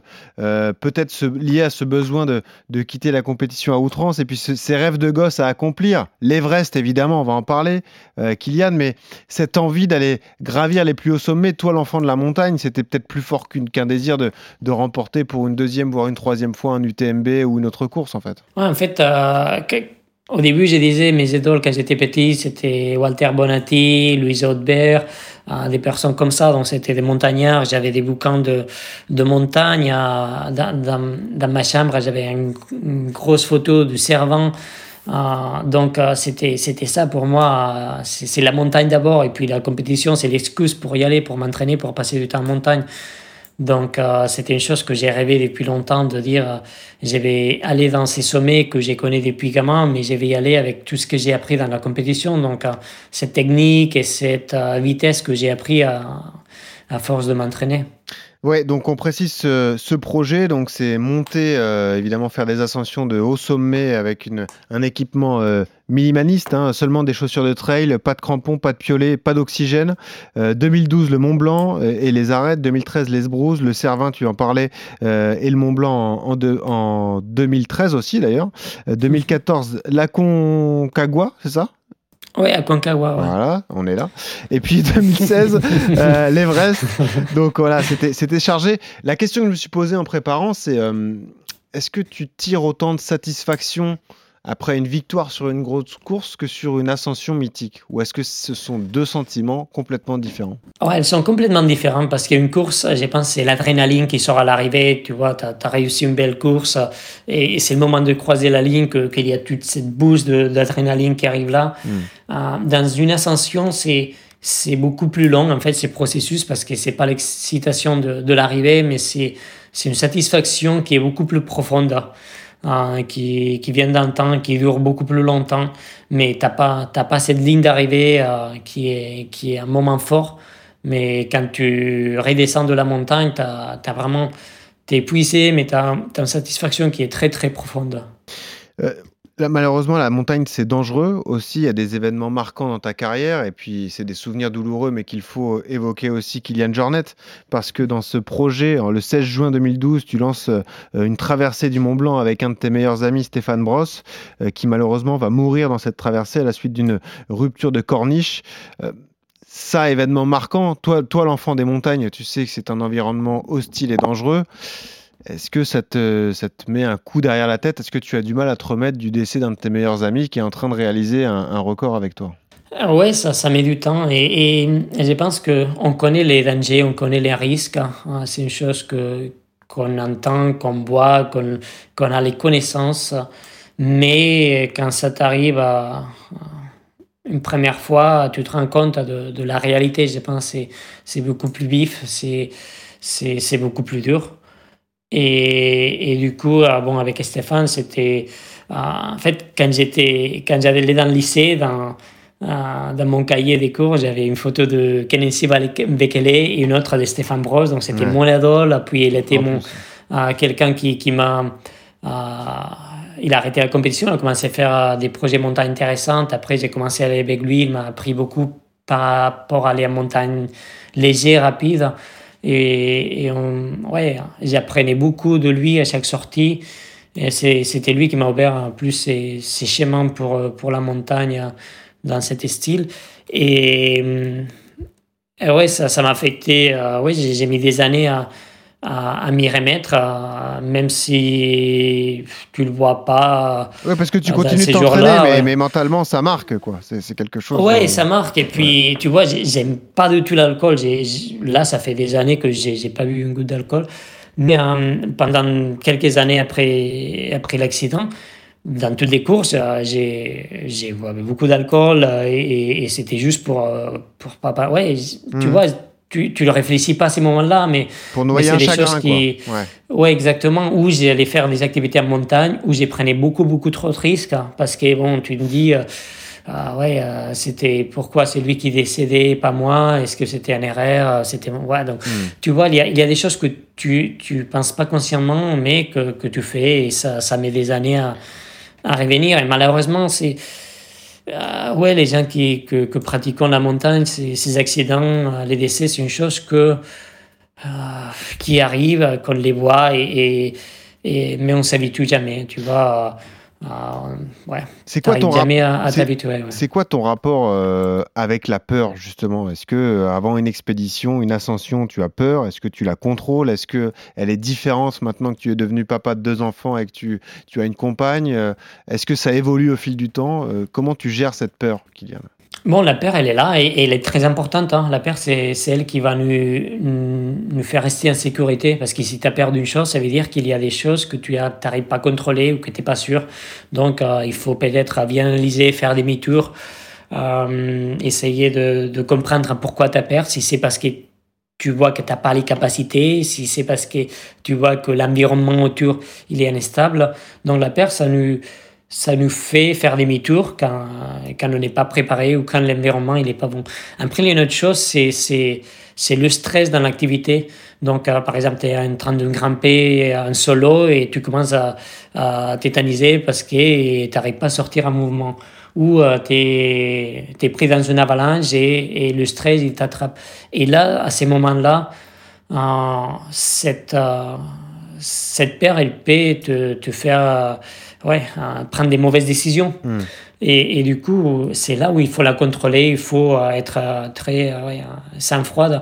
Mais c'est pareil avec le, avec le bonheur ou pas le bonheur, mais, mais avec ouais, le sentiment que tu as, réussi un sommet et tu, tu te sens que tu es invincible, c'est exactement la même chose. Elle va te faire prendre des décisions mauvaises. Donc, quand tu es dans des situations un peu difficiles, risquées, je pense qu'il faut utiliser beaucoup plus la raison que, que l'émotion. Et, cette émotion, ça peut être la peur ou ça peut être aussi la, euh, le bonheur.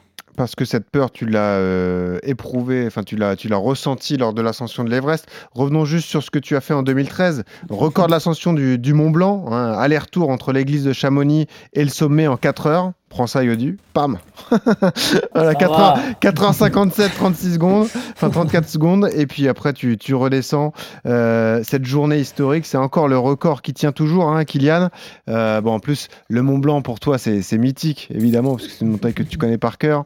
Une journée mémorable euh, là aussi, et, un record qui tient, je le disais, Kylian, pour l'instant. Oui, ça, ça, ça, me surprend parce que ces jours-là, tu vois, on, avait, on était monté et, quand on a descendu, on a dit, ouais, quand même, on a perdu beaucoup de temps là ou là ou là, mais, mais je pense qu'on était, on était bien préparé.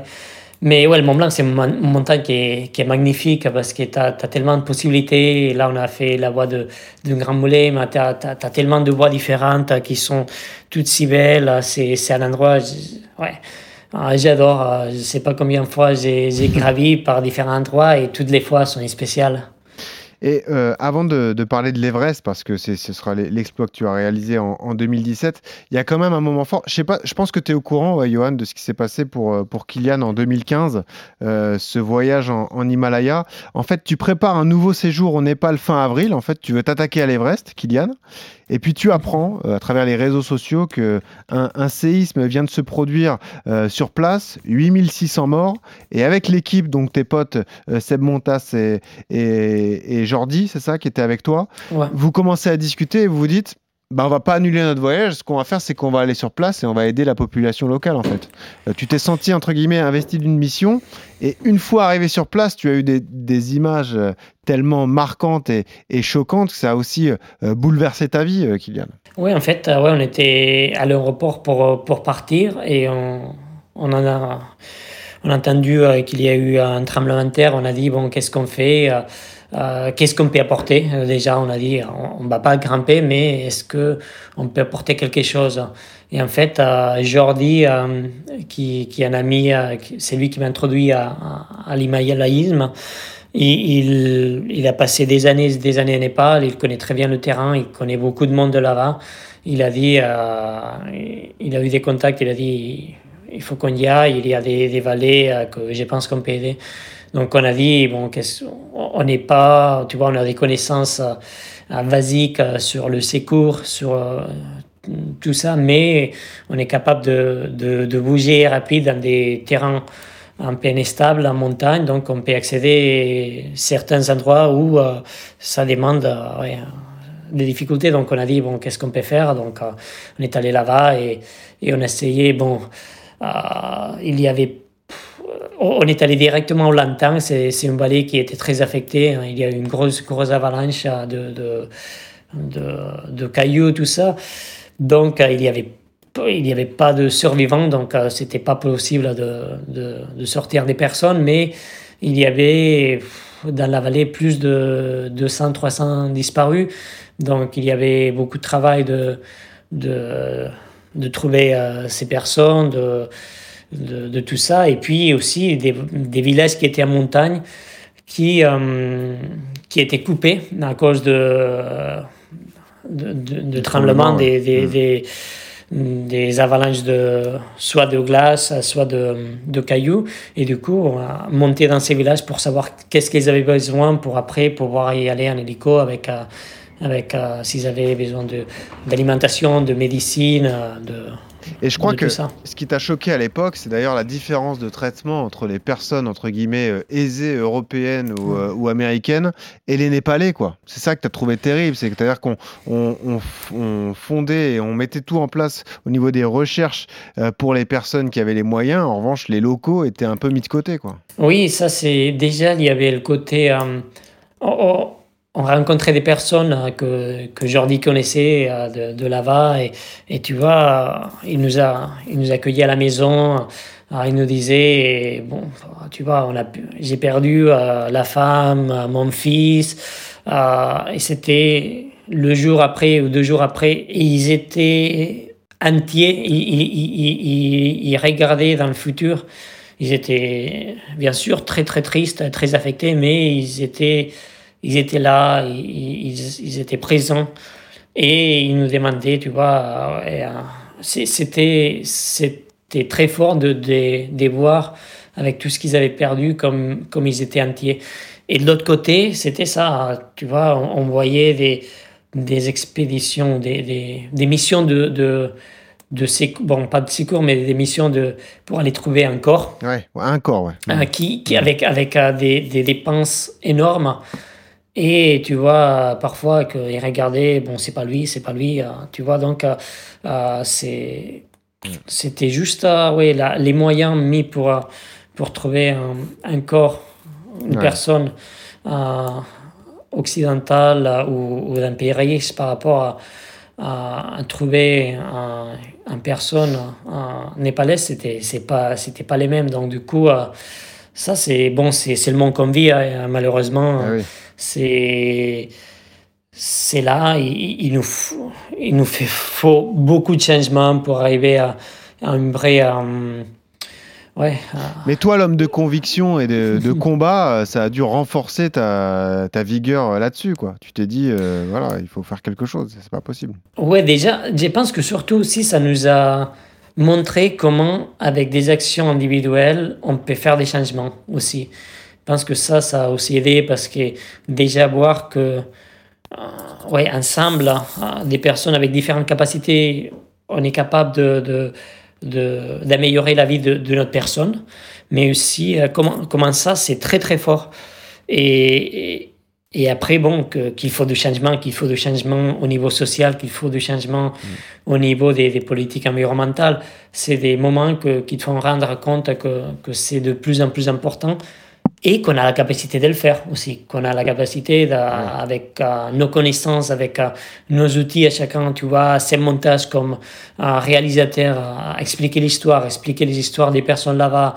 la force de l'image, bien sûr. La, la, force de l'image, mais aussi, tu vois, nos capacités chacun. Euh, moi, ça peut être avec, euh, avec euh, les capacités que j'ai par rapport La notoriété, au design, aux notoriété, mais aussi, mm. tu vois, juste à dire, ah ouais, je suis capable de, de, de bouger ou de, de, faire ça au niveau logistique dans ces montagnes. Mm. ou au niveau de, de, porter des choses. Donc, qu'est-ce que tu es capable de faire? Comment j'ai aider à, une cause parce que tu crois qu'il faut faire du changement. Mais euh, Yodu, pour te donner un ordre d'idée, lorsque Kylian est rentré de cette mission, euh, il y a eu un sondage qui a été effectué au niveau mondial. C'était le troisième sportif le plus influent du monde, derrière Usain Bolt et Mo Farah. En quelle année c'était 2015 C'est ça, 2015. Ouais. Ah ouais. c'est ça. Donc ça, ça a vraiment marqué finalement. Euh, c'était bah, pas ton but premier, Kylian, mais ça a marqué ce, ce, geste et cette solidarité ça a marqué les gens et le, public. Quoi. Bon, mais ça, je pense, j'ai jamais compris. Tu vois, nous, le sportif, hein, tu dis, moi, j'ai. Euh, ouais, j'ai cours, quoi, c'est bon. Hein. Le sport, ça, ça me place à la société qui, qui est tellement mise en, en avant. Et, et, je comprends bien la valeur du sport. Tu vois, le sport, il est important parce que déjà, on est dans une.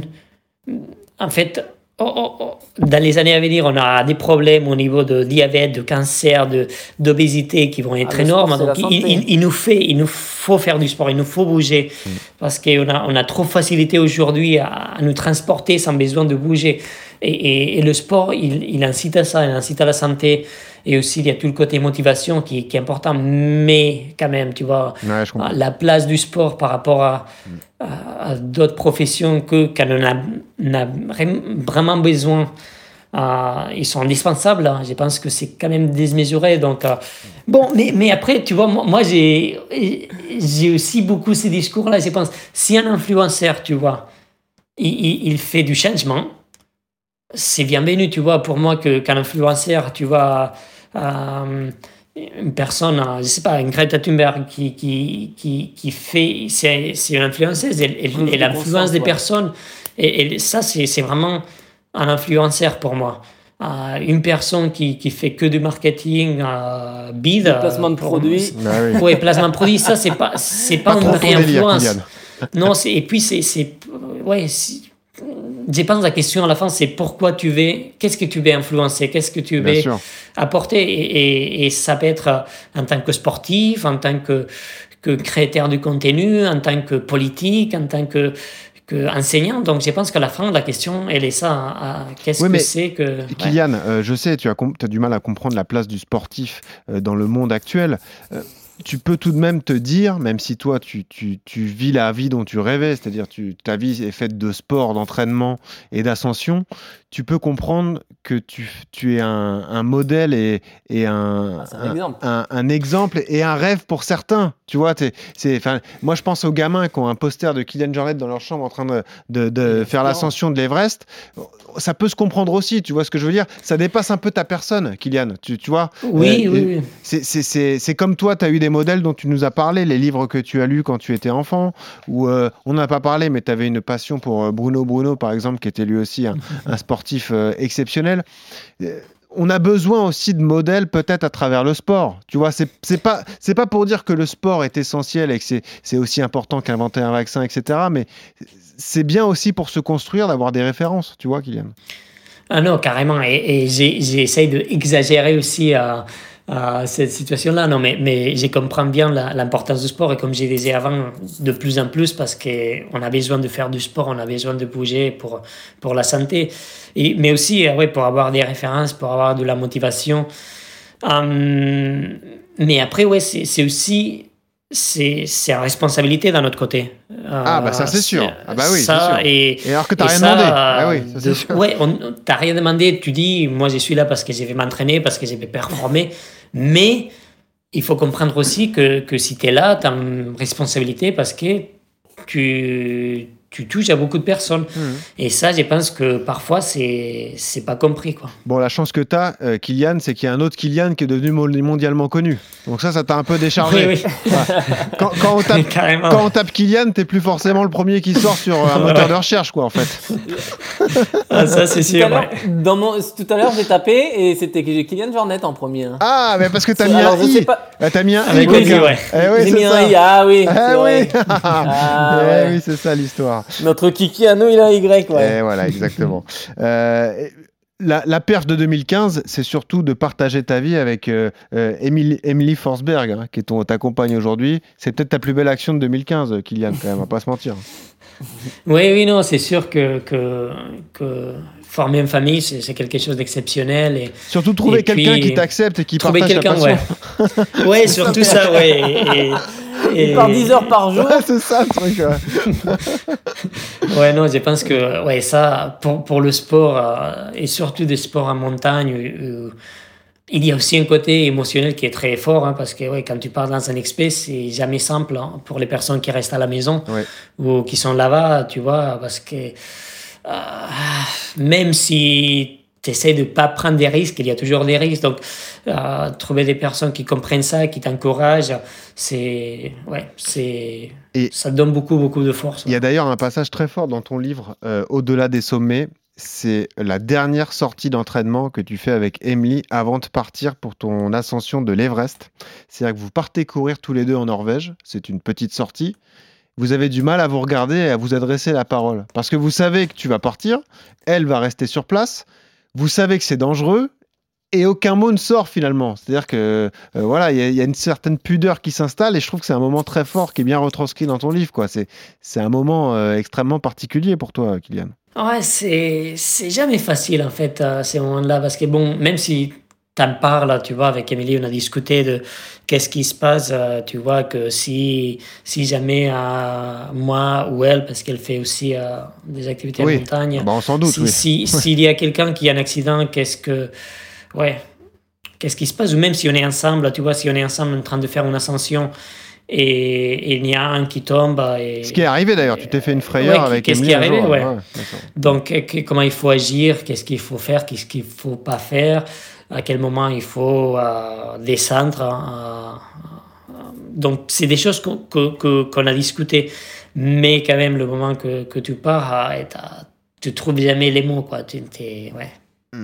Donc parlons de 2017, évidemment, ce qui va te faire rentrer encore un peu plus dans l'histoire, cette euh, ascension de l'Everest. C'est le toit du monde, hein, on est à plus de 8000 mètres d'altitude, euh, évidemment.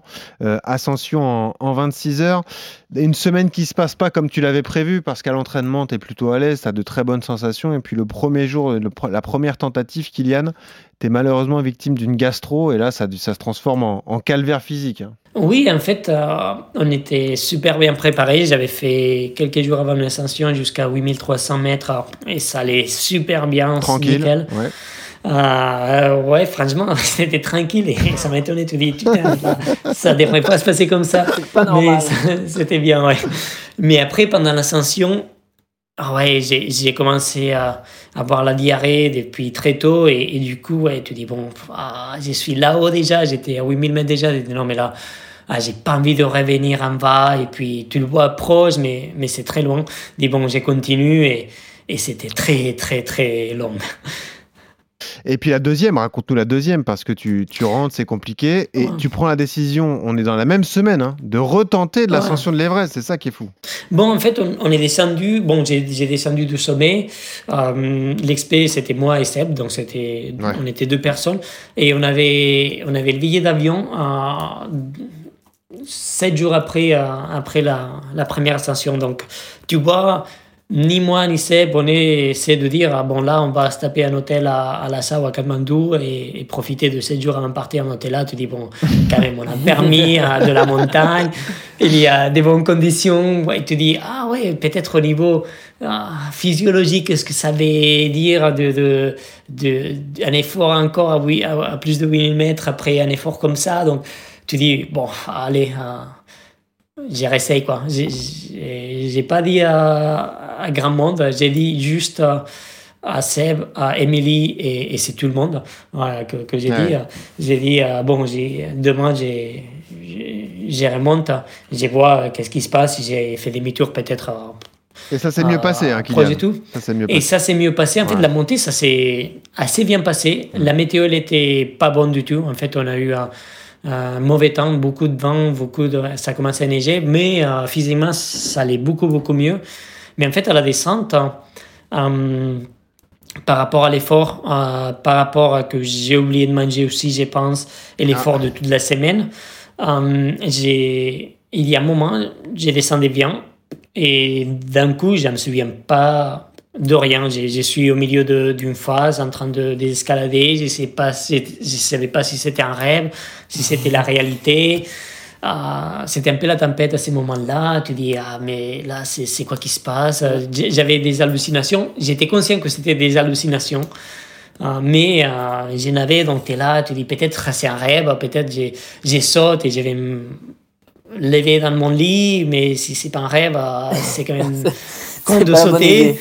ouais, et, et, du coup, tu vois, c'est tout ça euh, dans la tête. J'étais euh, là-haut en train d'essayer de, comprendre où j'étais parce que je ne savais pas où j'étais. Et en fait, en bas, bien sûr, je ne savais pas, non plus. Et, et, du coup, ouais, finalement, bon, j'ai, je me suis arrêté, j'ai regardé avec le GPS, avec la trace, avec l'altitude, et j'ai j'ai eu conscience du GT ou plus ou moins. Donc, du coup, j'ai pu retracer pour, pour rentrer dans le bon chemin et redescendre. Mais bon, ça fait des, petites anecdotes. Hein. Euh, mais en fait, on est arrivé en bas euh, et on avait juste. Euh, l'avion, il partait le lendemain. Donc, j'ai, on est arrivé en bas de la montagne. On a dû faire les bagages vite et puis partir, partir à, Alors. à prendre l'avion. Ouais. T'imagines Yodu, toi qui es casanier, qui aime bien dormir, l'enfer de partir ah en vacances avec lui.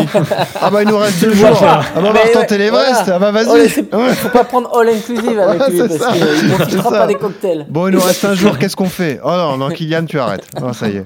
Et oui, petite question. Est-ce que tu avais noté gastro sur ton rapport d'ascension la première fois? Ah mais j'ai pas, j'ai pas, j'ai pas regardé, mais j'ai pas ce que j'avais noté. Ouais. Allez, on passe à la deuxième partie tout de suite. On voulait parler de ta philosophie, c'est ça qui nous passionne aussi avec toi, euh, Kylian, au-delà des exploits, au-delà des courses mythiques. Toi, l'amoureux fou de l'entraînement, on le rappelait, euh, pour toi, la, compétition n'est qu'un test. Et ce mot important, Kylian Jornet, tu te considères toujours comme un amateur, mais au sens euh, littéral du terme, en fait. Un amoureux, en fait, c'est ça. Oui, en fait, c'est ça. Amateur, ça vient d'aimer, non et, et, moi, j'ai fait du sport parce que j'aime ça. C'est euh, j'ai pu conserver ma, ma, vie sans la compétition, ça c'est très simple, hein. mais sans, sans, aller pratiquer du sport, c'est impossible. Hein. Pour moi, j'aime trop ça. Ouais, euh, tu adores le, le, sport, tu adores l'analyser aussi. Tu es, un es un passionné de, de l'analyse des données de tes entraînements. Là, on parlait des, des rapports, mais ça va beaucoup plus loin, euh, évidemment, parce que tu analyses toutes les données, le dénivelé, le rythme cardiaque, etc.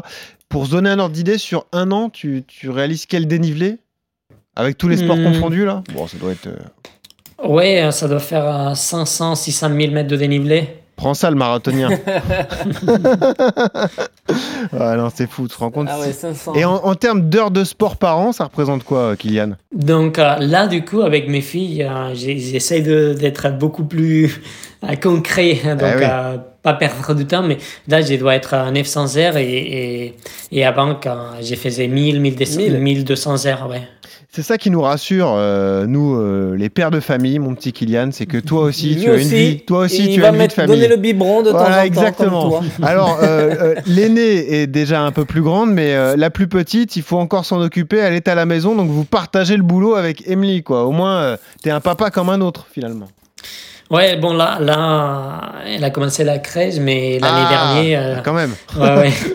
euh, mais, mais sinon, ce qu'on faisait, c'était il y avait un qui s'entraînait les matins et l'autre qui s'entraînait les après-midi. Et puis, la deuxième séance, c'était quand elle dormait, euh, on a un tapis roulant à la maison et. Et j'ai fait beaucoup d'air dans le tapis l'an dernier. Oh là, tu devais t'ennuyer, ah, toi. Ouais. Ah ouais. Là, c'est pas la beauté du paysage. Hein. Mm. non, pas du tout. Tu avais une question justement sur le, le, mode de planification de, de Kylian. Hein. Ouais, par rapport à son, son, entraînement, là, il nous dit donc que c'est un amateur de sport, mais du coup, tu t'entraînes 365 jours par an. Tu n'as pas de période de coupure où pendant trois semaines tu fais ni ski ni rien, tu restes à la maison tranquillement, ça, ça n'arrive pas. Ah, J'ai des jours de repos dans l'année avant les courses et tout ça, euh, ou, euh, en fonction de l'entraînement. Mais en général, j'ai une période euh, plus relax euh, qui dure un mois. Mais en fait, j'ai continué à m'entraîner. C'est juste que j'ai pas d'objectif à l'entraînement. C'est juste Tu que je sors parce que j'ai envie. tu Ouais. fais que de la petite sortie, euh, balade. euh, Ouais, j'ai fait en montagne ou, ou après, s'il y a des amis qui s'entraînent, qui, qui font intensité, j'ai pu les joindre. Mais en fait, il n'y a pas d'objectif dans, dans, dans ces mois-là d'entraînement. Donc, euh, c'est juste, euh, ouais, euh, pour le plaisir, quoi. Et justement, si on parle en termes d'intensité, là où vous vous rejoignez euh, tous les deux, les prépas sont complètement différentes, les efforts complètement différents. D'un côté, un athlète capable de multiplier les ascensions, de l'autre, un athlète capable de courir le marathon sous les euh, 2h10 voire 2h09. Mais malgré tout, la grande majorité, les gars, de vos entraînements se disputent dans des zones confortables. Toi, tu es souvent en zone 1 ou zone 2. Tu, tu, tu tapes pas dedans systématiquement, Kylian Jornet, pour parler vulgairement. Oui, déjà, en fait, il faut. L'entraînement, il faut créer des, des adaptations. Donc, ça sert à rien de s'entraîner beaucoup si tu n'es pas capable de, de t'adapter. Si tu crées plus d'inflammation, si tu crées plus de, de, de, stress dans le corps que ce que tu es capable de, récupérer, de t'adapter. Et en fait, euh, l'intensité, il en faut, bien sûr. Mais euh, mais il faut savoir pourquoi je m'entraîne de cette façon, pourquoi j'ai fait ce type d'entraînement, qu'est-ce que je suis en train d'essayer d'améliorer et combien de temps j'ai besoin de récupérer pour ça? Et après, connaître aussi, euh, chaque individu, il est différent. Moi, je sais que, que j'arrive à me mettre très rapidement en forme, donc j'ai pas besoin de faire beaucoup de séances d'intensité pour me mettre en forme. Et je sais que si j'ai fait des séances d'intensité euh, surtout dans les zones hautes, donc à zone 5 euh, ou plus, j'aurais tendance à m'enflammer, donc à avoir des, des petites blessures de, de ça très rapidement. Donc, euh, il faut que j'évite ça que je le fasse à très, d'une façon très ponctuelle. Par contre, j'ai pu faire beaucoup de, de, de séances à, à tempo ou beaucoup de volume sans arriver à me blesser. Donc, je peux mettre des airs sans arriver à trouver de l'inflammation. Donc, ça, c'est l'individualisation. Donc, il faut savoir quel type d'entraînement il convient à chacun. Et, et après, euh, il faut toucher ces zones d'intensité, mais la base, euh, c'est c'est quand même la capacité euh, euh, de, résistance, la capacité aérobie. Donc, euh, ça, c'est beaucoup d'air. Et en fait, euh, on, pense que pour améliorer euh, des, choses qu'on connaît comme la BO2 max, euh, comme, euh, comme euh, l'économie de course, il nous faut faire de, l'intensité. Et c'est- faux. La, partie la plus importante qu'on va gagner, c'est à faire des efforts lents.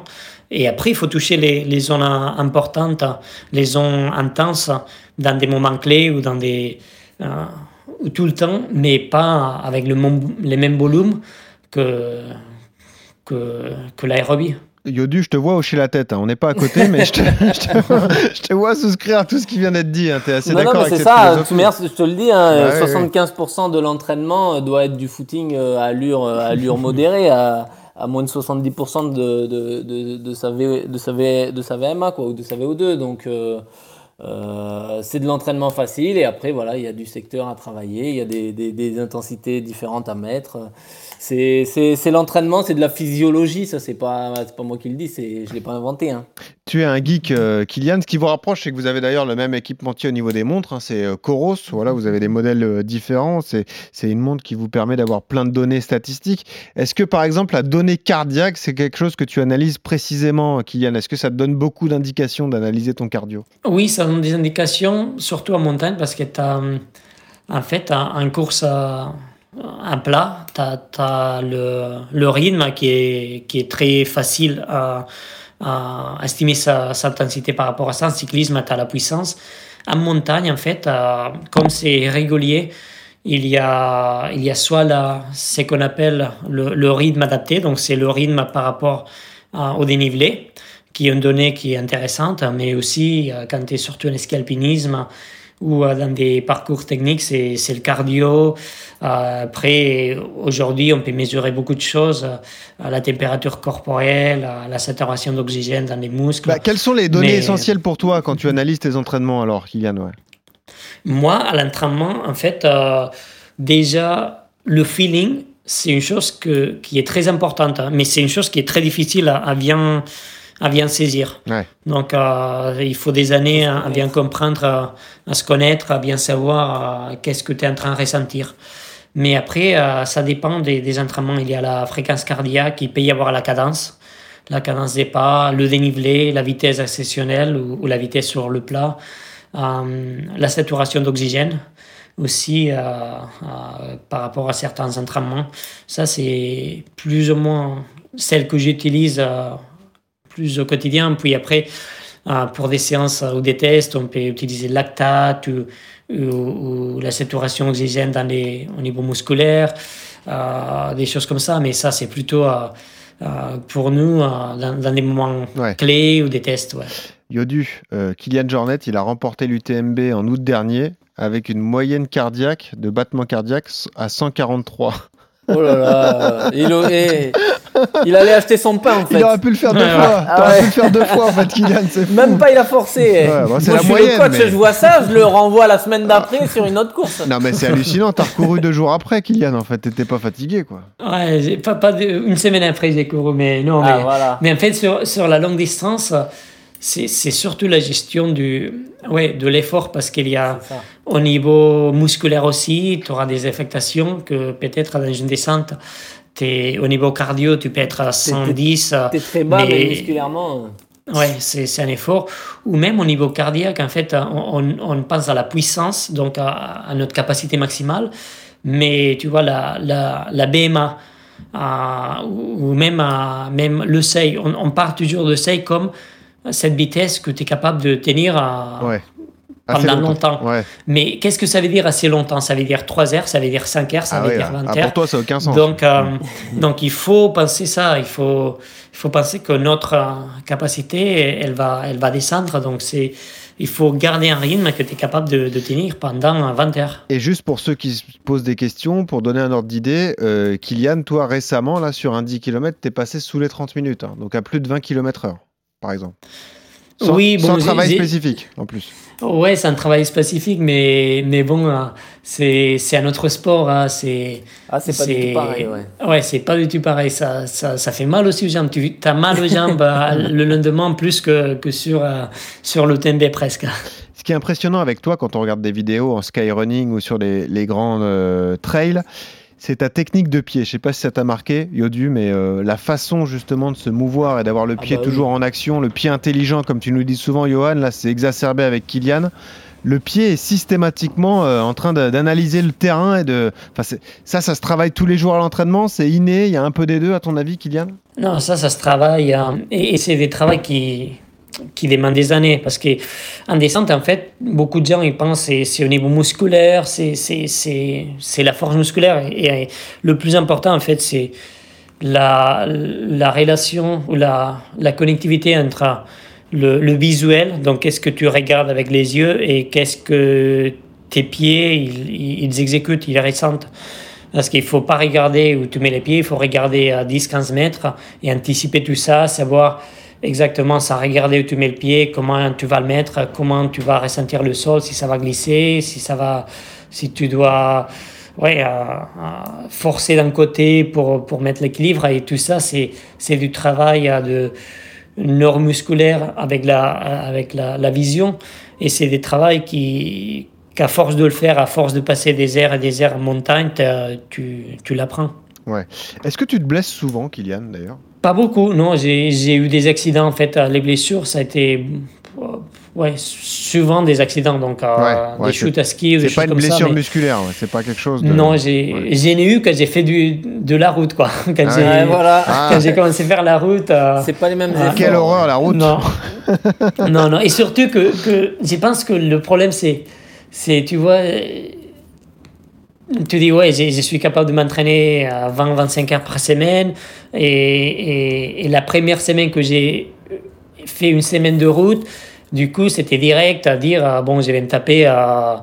Comme au niveau cardiaque, c'est simple, tu dis, ouais, j'ai fait, euh, je vais me taper 200 km, puis je vais faire trois fois par euh, semaine des, des séances d'intensité, et puis les rythmes, comme au niveau cardiaque, tu les tiens, bien, mais au niveau musculaire, tu n'es pas prêt, tu vois. J'ai- Ouais. J'ai fait des séries à, à- bon, c'est ridicule là, pour, pour les pistards, mais, mais à des, des, des 1000 à, à, à, ouais, je sais pas, 10 fois 1000 plus à 20, À quelle 20 allure? fois à les 1000, du coup, je les faisais à, à 2,45, à des trucs Oh, comme le ça. rigolo Pouah. Ah, Non, mais je plaisante, et- évidemment.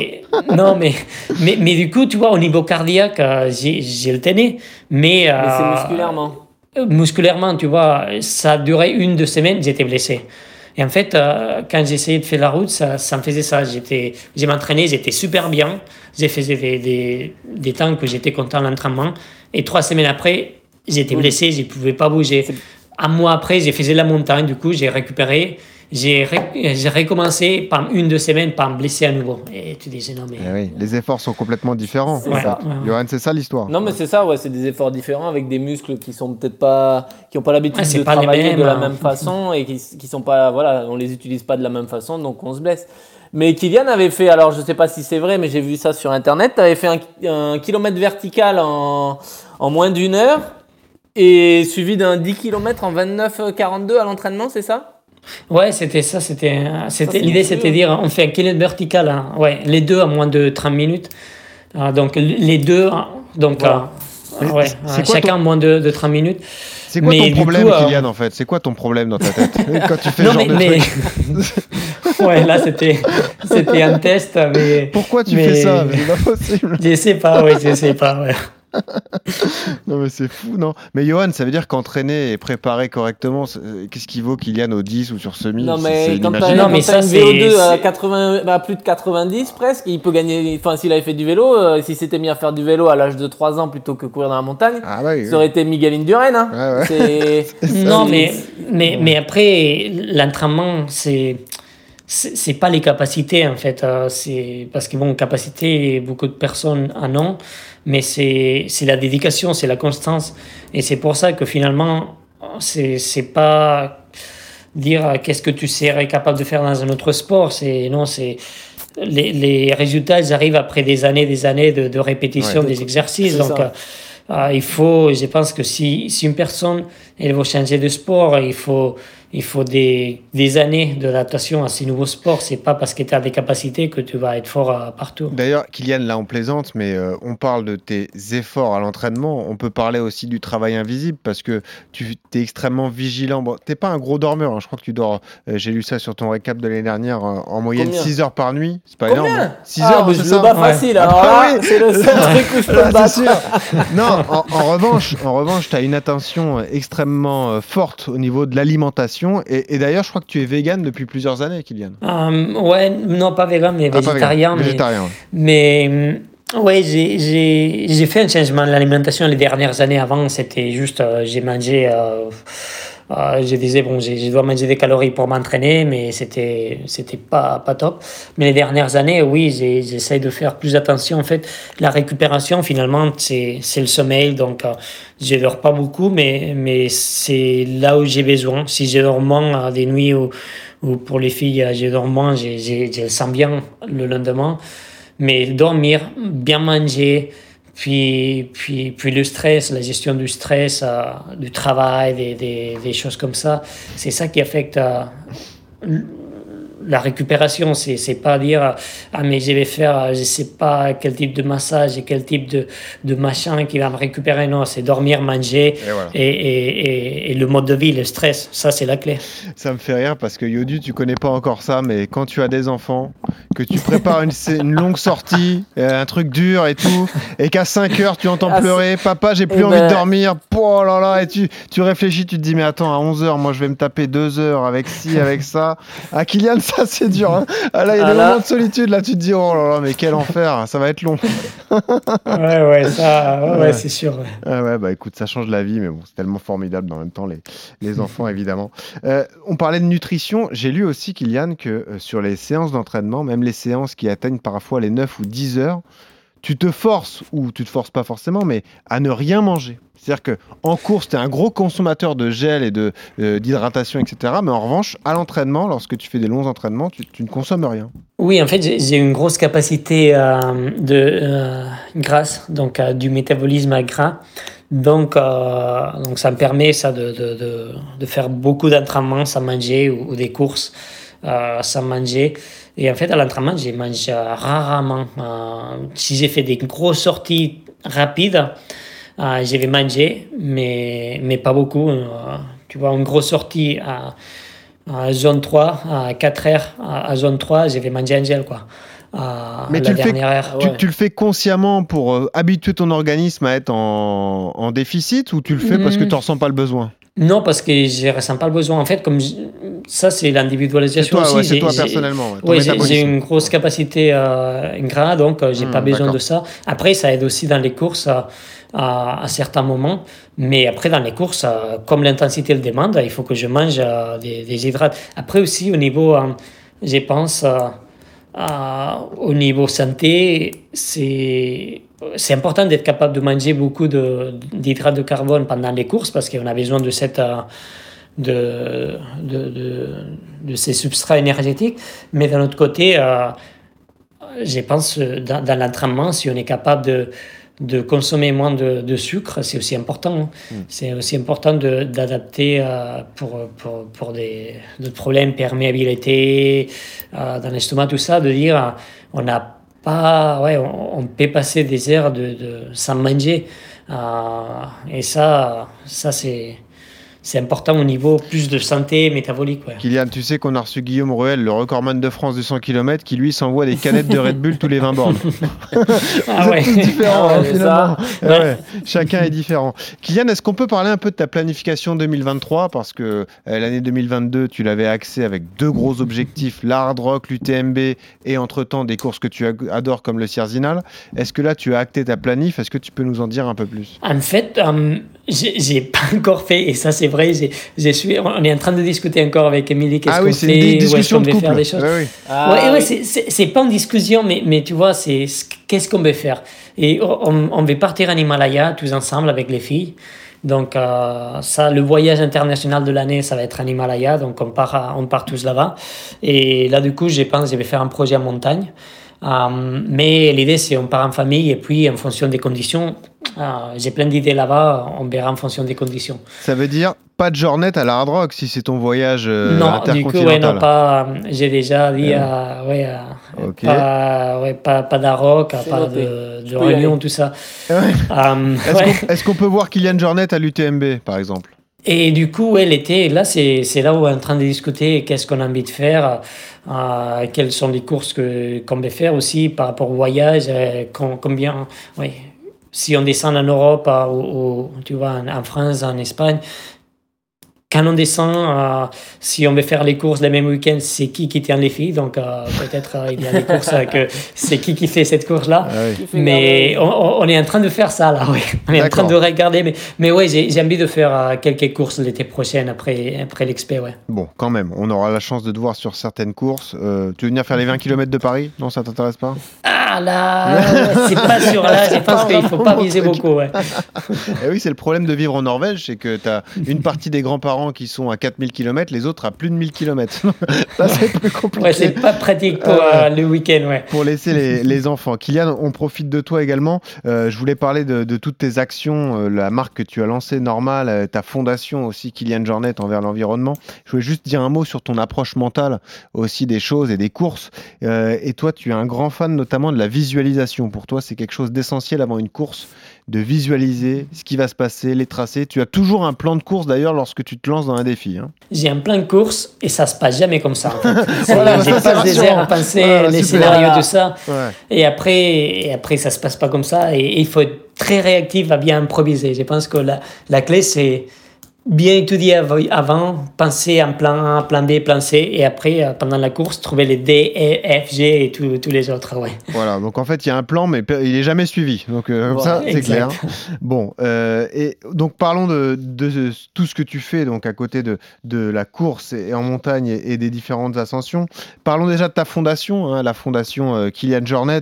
Évidemment, c'est un projet au niveau de l'écologie, c'est de la sensibilisation du public, et puis c'est aussi pousser les, études de recherche qui permettent de trouver les outils pour limiter le changement climatique. Est-ce que tu peux nous en dire plus? Cette fondation a quelques années désormais, c'est du concret, quoi. Tu as, concrétisé une envie de déclencher un mouvement en faveur du, du, du, euh, du, du, règlement climatique, entre guillemets Bon, ça, ça venu un peu après, après longtemps, après le tremblement de terre au Népal, quand j'ai vu ouais, on est capable d'utiliser de, de, cette plateforme qu'on a comme sportif pour, pour apporter des choses. Et le changement climatique, c'est une chose qu'on voit si, si on va en montagne, on voit toutes les années, tous les jours, euh, toutes les choses qui se passent. Euh, on connaît, on sait la science euh, qui nous dit qu'est-ce qui se passe, qu'est-ce qui va se passer. Donc, disais comment j'ai pu profiter de, de, cette plateforme que j'ai pour, pour, pour essayer de, de, de travailler pour ce changement. Puis après aussi, euh, tu vois, aujourd'hui, j'ai gagne plus d'argent que ce que j'ai besoin. Donc, comment j'ai pro... qu'est-ce que je peux faire de cet argent que j'ai pas besoin pour, pour mes besoins journaliers? Donc, dire euh, si j'ai peux faire des projets qui, qui sont intéressants, si j'ai peux convaincre d'autres personnes à soutenir ces projets. Donc, c'est du win-win, quoi. Donc, euh, la fondation, c'est comme ça, c'est dire qu'est-ce que, comment j'ai peux utiliser mon image en tant que sportif pour conscientiser de ces problèmes, trouver des solutions. Et, des solutions, il n'y a pas une seule, hein. il y a c'est, beaucoup de solutions ensemble qu'il faut qu'on, qu'on met en place. Donc, comment j'ai pu aider et on peut aider à travers de, de, de la fondation de, de, les faire. Donc, on essaye de faire des différents projets éducatif, avec des écoles, avec des, des, adultes aussi, mais aussi euh, la recherche scientifique et des actions plus locales de, de, de nettoyage d'infrastructures euh, qui, dans des endroits qui, qui, en ont besoin. Comment ça se passe si on veut aider? On peut faire des dons sur le site de la Fondation euh, Il y a quelque chose comme ça? Oui, dans, dans, le site de la Fondation, on peut faire des dons, mais, mais aussi, je pense que pour aider, le plus important, c'est apprendre. Euh, aussi, dans la Fondation, on a des dans les sites des liens par rapport à, ou, même on fait des podcasts aussi euh, avec des, des, scientifiques, des sportifs euh, pour, euh, pour expliquer des différentes thématiques. Donc, c'est l'Athlete Climate Academy. donc, on essaie de, de, de d'apporter de l'information. Je pense que c'est le plus important. avoir l'information, ça, c'est le mieux qu'on fait qu'on peut faire pour, euh, pour apporter. C'est aussi ce qui t'a poussé à créer ta marque normale. Hein. déjà, elle porte bien son nom, mais euh, euh, tu voulais là aussi créer des produits durables, pas des produits qu'on jette année après année, et des circuits courts, de toute façon, pour éviter justement le, de l'effet sur l'empreinte carbone. Oui, en fait, on disait avant qu'il n'y a pas une seule solution, il y a multiples solutions pour, pour le problème qu'on voit. Et, et dans le.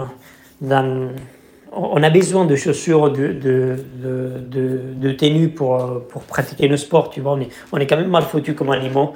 Euh, quand tu vois les chamois qui courent, hein, ils n'ont pas, besoin de rien, de chiens, tout. tu vas moins vite qu'un chamois. Nous, on en a besoin, quoi. Ouais. Ah ouais. ouais, On en a besoin, donc du coup, euh, on doit l'utiliser, mais, mais on a, de toute façon, on a une empreinte par rapport à ça. Donc, du coup, qu'est-ce qu'on peut faire pour, pour la minimiser? Donc, on, peut faire avec des produits, avec des matières qui, qui sont plus, euh, euh, soutenables. On peut faire euh, par rapport au recyclage, on peut faire par rapport à, beaucoup de choses. Et, on s'est dit, on, a regardé et nous, on croit que, que le plus important, c'est faire des produits qui durent, parce que du coup, ça veut dire que qu'on aura besoin de produire moins, donc ralentir un peu la surconsommation des produits qu'on peut réparer, que finalement on peut recycler, mais surtout cette durabilité, et pas que physique du produit qui se casse pas, mais aussi au niveau émotionnel. Tu vois, on est euh, de chaque année, on, sort une nouvelle collection, ah même des produits qu'on a, qui sont bien, mais on a envie de les changer parce que c'est plus à la mode.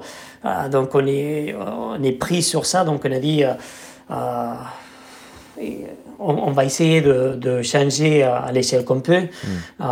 cette, cette mode-là en essayant de, de, trouver des solutions pour des produits plus, plus durables physiquement et émotionnellement. D'autant que c'est un peu ta passion aussi, le développement de produits. Tu fais ça depuis tout petit, tu fais des schémas, des croquis et tu, tu dois prendre encore un énorme plaisir à, contribuer à tout ça aussi, euh, j'imagine. Donc quand on achète du normal, on achète un peu de Kylian Jornet, quoi, parce qu'au moins tu y as passé du temps et tu as, euh, réfléchi à, à, tout ça. Je suis obligé de te poser la question, Kylian, tu viens du ski alpinisme. C'est une euh, discipline qui va faire son, son apparition aux Jeux d'hiver à Milan en 2026.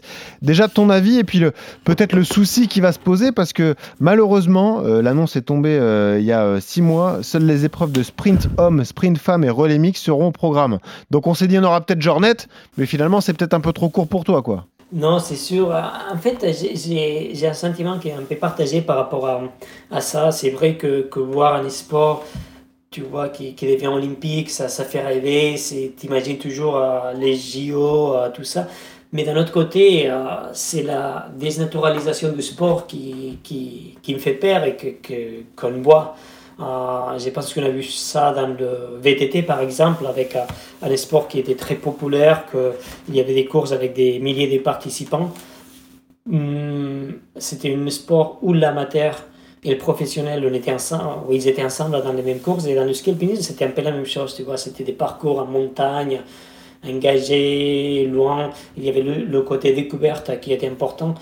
Et, et, pour vouloir être dans un format olympique, euh, ça est devenu un sport euh, en compétition où il y a beaucoup moins de participants parce que euh, aller dire à quelqu'un qui aime faire du ski alpinisme, allez, on va sur une piste à, taper des tours de 3 minutes, c'est plus le sport. Donc ça, ça dénaturalise un peu le sport. Et, ouais, je suis pas trop pour ça. Quoi. L'idée est bonne, mais la concrétisation pas trop, quoi, si je comprends bien. Ouais, exactement. Ouais. Et euh, je te pose pas la question sur les Jeux 2029 en Arabie Saoudite, les Jeux d'hiver. Ouais, bon, là, je pense qu'on est dans un moment, c'est quand même euh, euh, épileptique, tout. on voit la COP 29 qui va être sponsorisée par des, des pétrolières, on voit à des JO qui se disent soutenables dans des pays où il faut créer toutes les infrastructures. Bon, on est dans un monde où le marketing est plus important que les actions. Et malheureusement, on voit le sport washing, malheureusement, c'est de plus en plus important. Ah ouais, ça, ça paraît dingue. Kylian, dernière question avant de passer au bon plan de Tu te vois où dans 10 ans, euh, Kylian? Bon, j'espère euh, en train de faire la même chose, euh, plus lentement. Euh, j'espère que je vais continuer à courir les montagnes et c'est sûr que j'irai plus lent, mais, mais j'espère que le plaisir, ça va être le même. Ça veut dire que jusqu'à aujourd'hui, tu progresses encore? Ouais, aujourd'hui, euh, les dernières années, j'ai meilleur mes chronos, donc euh, ouais, euh, ah. que je m'entraîne mieux. Mais, oh, un motif d'espoir pour Durand. voilà. Maintenant, je suis plus vieux que lui, j'ai ah deux ans de plus. Ouais, un peu plus, ouais, un peu plus, c'est vrai. Ouais, tu t'entraînes moins aussi. c'est différent. Je suis plus souvent blessé surtout. Ouais, ouais, c'est différent. Désolé, hein, Kylian, d'ailleurs, Eliud Kipchoge fait partie de tes idoles, mais Durand va le terrasser en 2024. Hein, je te le dis, il sera à la maison et là il n'y aura pas photo. Ouais. Ah ouais, là ça va, être, ça, va être une belle course. Hein. Il y a des dénivelés. Ah là, hein. c'est pour toi 400 mètres. Bah oui, là, c'est ah ouais, ah, rigolo pour toi, c'est facile 400 mètres. Ah ouais, tu te serais régalé non, là. Non, mais c'est pour ça qu'il faut que tu viennes à Sierzinal, que tu prépares. Eh oui, mais voilà. Bon, mais l'été prochain, je viens. Et Kylian, si toi tu venais au marathon pour tous en 2024, ça t'intéresse pas? Ah non, là, là je pense c'est. Ouais, euh, je, vois la blessure qui, qui m'attend, quoi. je, vois la blessure à, à la ligne d'arrivée. Bon, allez, on passe au bon plan de ça. RMC. Le bon plan d'Ossard. On est sympa, Yodi. On avait dit à Kylian, wow, ça va durer une petite heure. Bon, là, ça fait deux heures. Mais bon, on en profite. On a Kylian en direct. C'est parce qu'il parle beaucoup. Ouais, non, mais merci en tout cas une nouvelle fois. On le disait, qui dit épisode exceptionnel dit cadeau exceptionnel. C'est la course la plus populaire de France, tout simplement, Yoann Durand. Euh, le marathon de Paris, le 2 avril. C'est pas adapté, évidemment, à Kylian Jornet, euh, qui attraperait des boutons à venir en ville comme ça, en plein Paris, prendre le départ sur les, les Champs-Élysées. Mais c'est une magnifique course, la traversée de Paris, les 42 km évidemment, un souvenir gravé à vie. Euh, Johan, d'ailleurs, il y a des chances qu'on te voit là-bas, hein, a priori. Il y a des chances que je sois sur la ligne de départ. Ah, et ça, c'est une motivation supplémentaire. Donc voilà, on vous offre ce magnifique cadeau. Deux dossards à gagner pour le marathon de Paris. On rappelle la date, c'est le 2 avril. Euh, pour participer, assez simple, mail en commentaire sur nos réseaux sociaux, Strava et Instagram. Mais attention, difficulté supplémentaire, on vous demande d'aller noter et laissez un commentaire sur les différentes plateformes de, téléchar- de téléchargement, Spotify, Apple, Deezer, vous y allez. Vous n'hésitez pas, vous nous donnez euh, euh, bien, euh, vos réflexions, si vous voyez des motifs d'amélioration, si vous vous régalez chaque semaine, vous venez nous, nous le dire, comme ça ça nous aide nous aussi à progresser un peu à la Kylian Jornet. Quoi. Voilà, S'ils veulent changer de coach. Non, le coach est excellent. ça, y a pas de souci. Kylian, encore une fois, merci d'avoir, de nous avoir accordé deux heures. C'était passionnant de t'écouter. Euh, J'espère que, évidemment, tous ceux qui vont t'entendre vont, vont être inspirés par ton, ton histoire. T'as passé un bon moment, ça va, ça s'est bien passé, Kylian? Ouais, j'ai passé un super moment. Merci de, m'accueillir. Et ouais, à tout le monde à continuer à profiter, à monter sur la route, à faire du sport et à passer des bons moments dehors. Bon, t'as perdu deux heures de sommeil, tu vas dormir que 4 heures cette nuit, quoi. Mais bon, ouais, t'as passé un bon moment, ça va. Et puis, tu- normalement, elles se lèvent, elles, elles se lèvent tôt, euh, tôt, les, les filles. euh, maximum, maximum, c'est 5h30, 6h. C'est plus tard. Ah oui. donc, Eh oui, eh oui c'est ça, la vie de papa, mon petit euh, yo-yo. tu verras ce que c'est, comme ça pique. Eh ouais. Écoute, Kylian, on a une tradition pour terminer chaque épisode, c'est que on demande la musique que tu écoutes quand tu cours. Toi, t'es pas trop porté musique, mais t'écoutes un peu de podcast, je crois, à l'entraînement d'ailleurs. hein. Tu, tu- tu te fais plaisir quand même. Tu as quelque chose dans les oreilles, euh, Kylian. Oui, j'écoute souvent des podcasts et à partir d'aujourd'hui, j'ai- des besoins côté aussi. Euh, mais musique Ah. aussi, ouais, j'ai- j'aime bien la musique euh, quand c'est des séances un peu plus intenses. Bon, je te conseille quelques épisodes RMC Running. François Den, Xavier Thévenard. Bon, ça peut te parler. ça peut t'aider. Adversaires, tu peux te ça, régaler. tu Voilà. quelques infos. Tu peux les analyser. Euh, Johan Durand, Paola Radcliffe, fais-toi plaisir. hein, Il y en a pour tous les goûts. Euh, et nous, on a donc choisi une musique pour toi, une musique que tu aimes bien écouter, je crois. Ça s'appelle euh, euh, Historia Triste. Voilà, c'est ça. J'espère que je le dis bien. Et le groupe Geoffrey Charpie. Ouais, c'est Escorbuto. c'est boycott, ouais. Ah.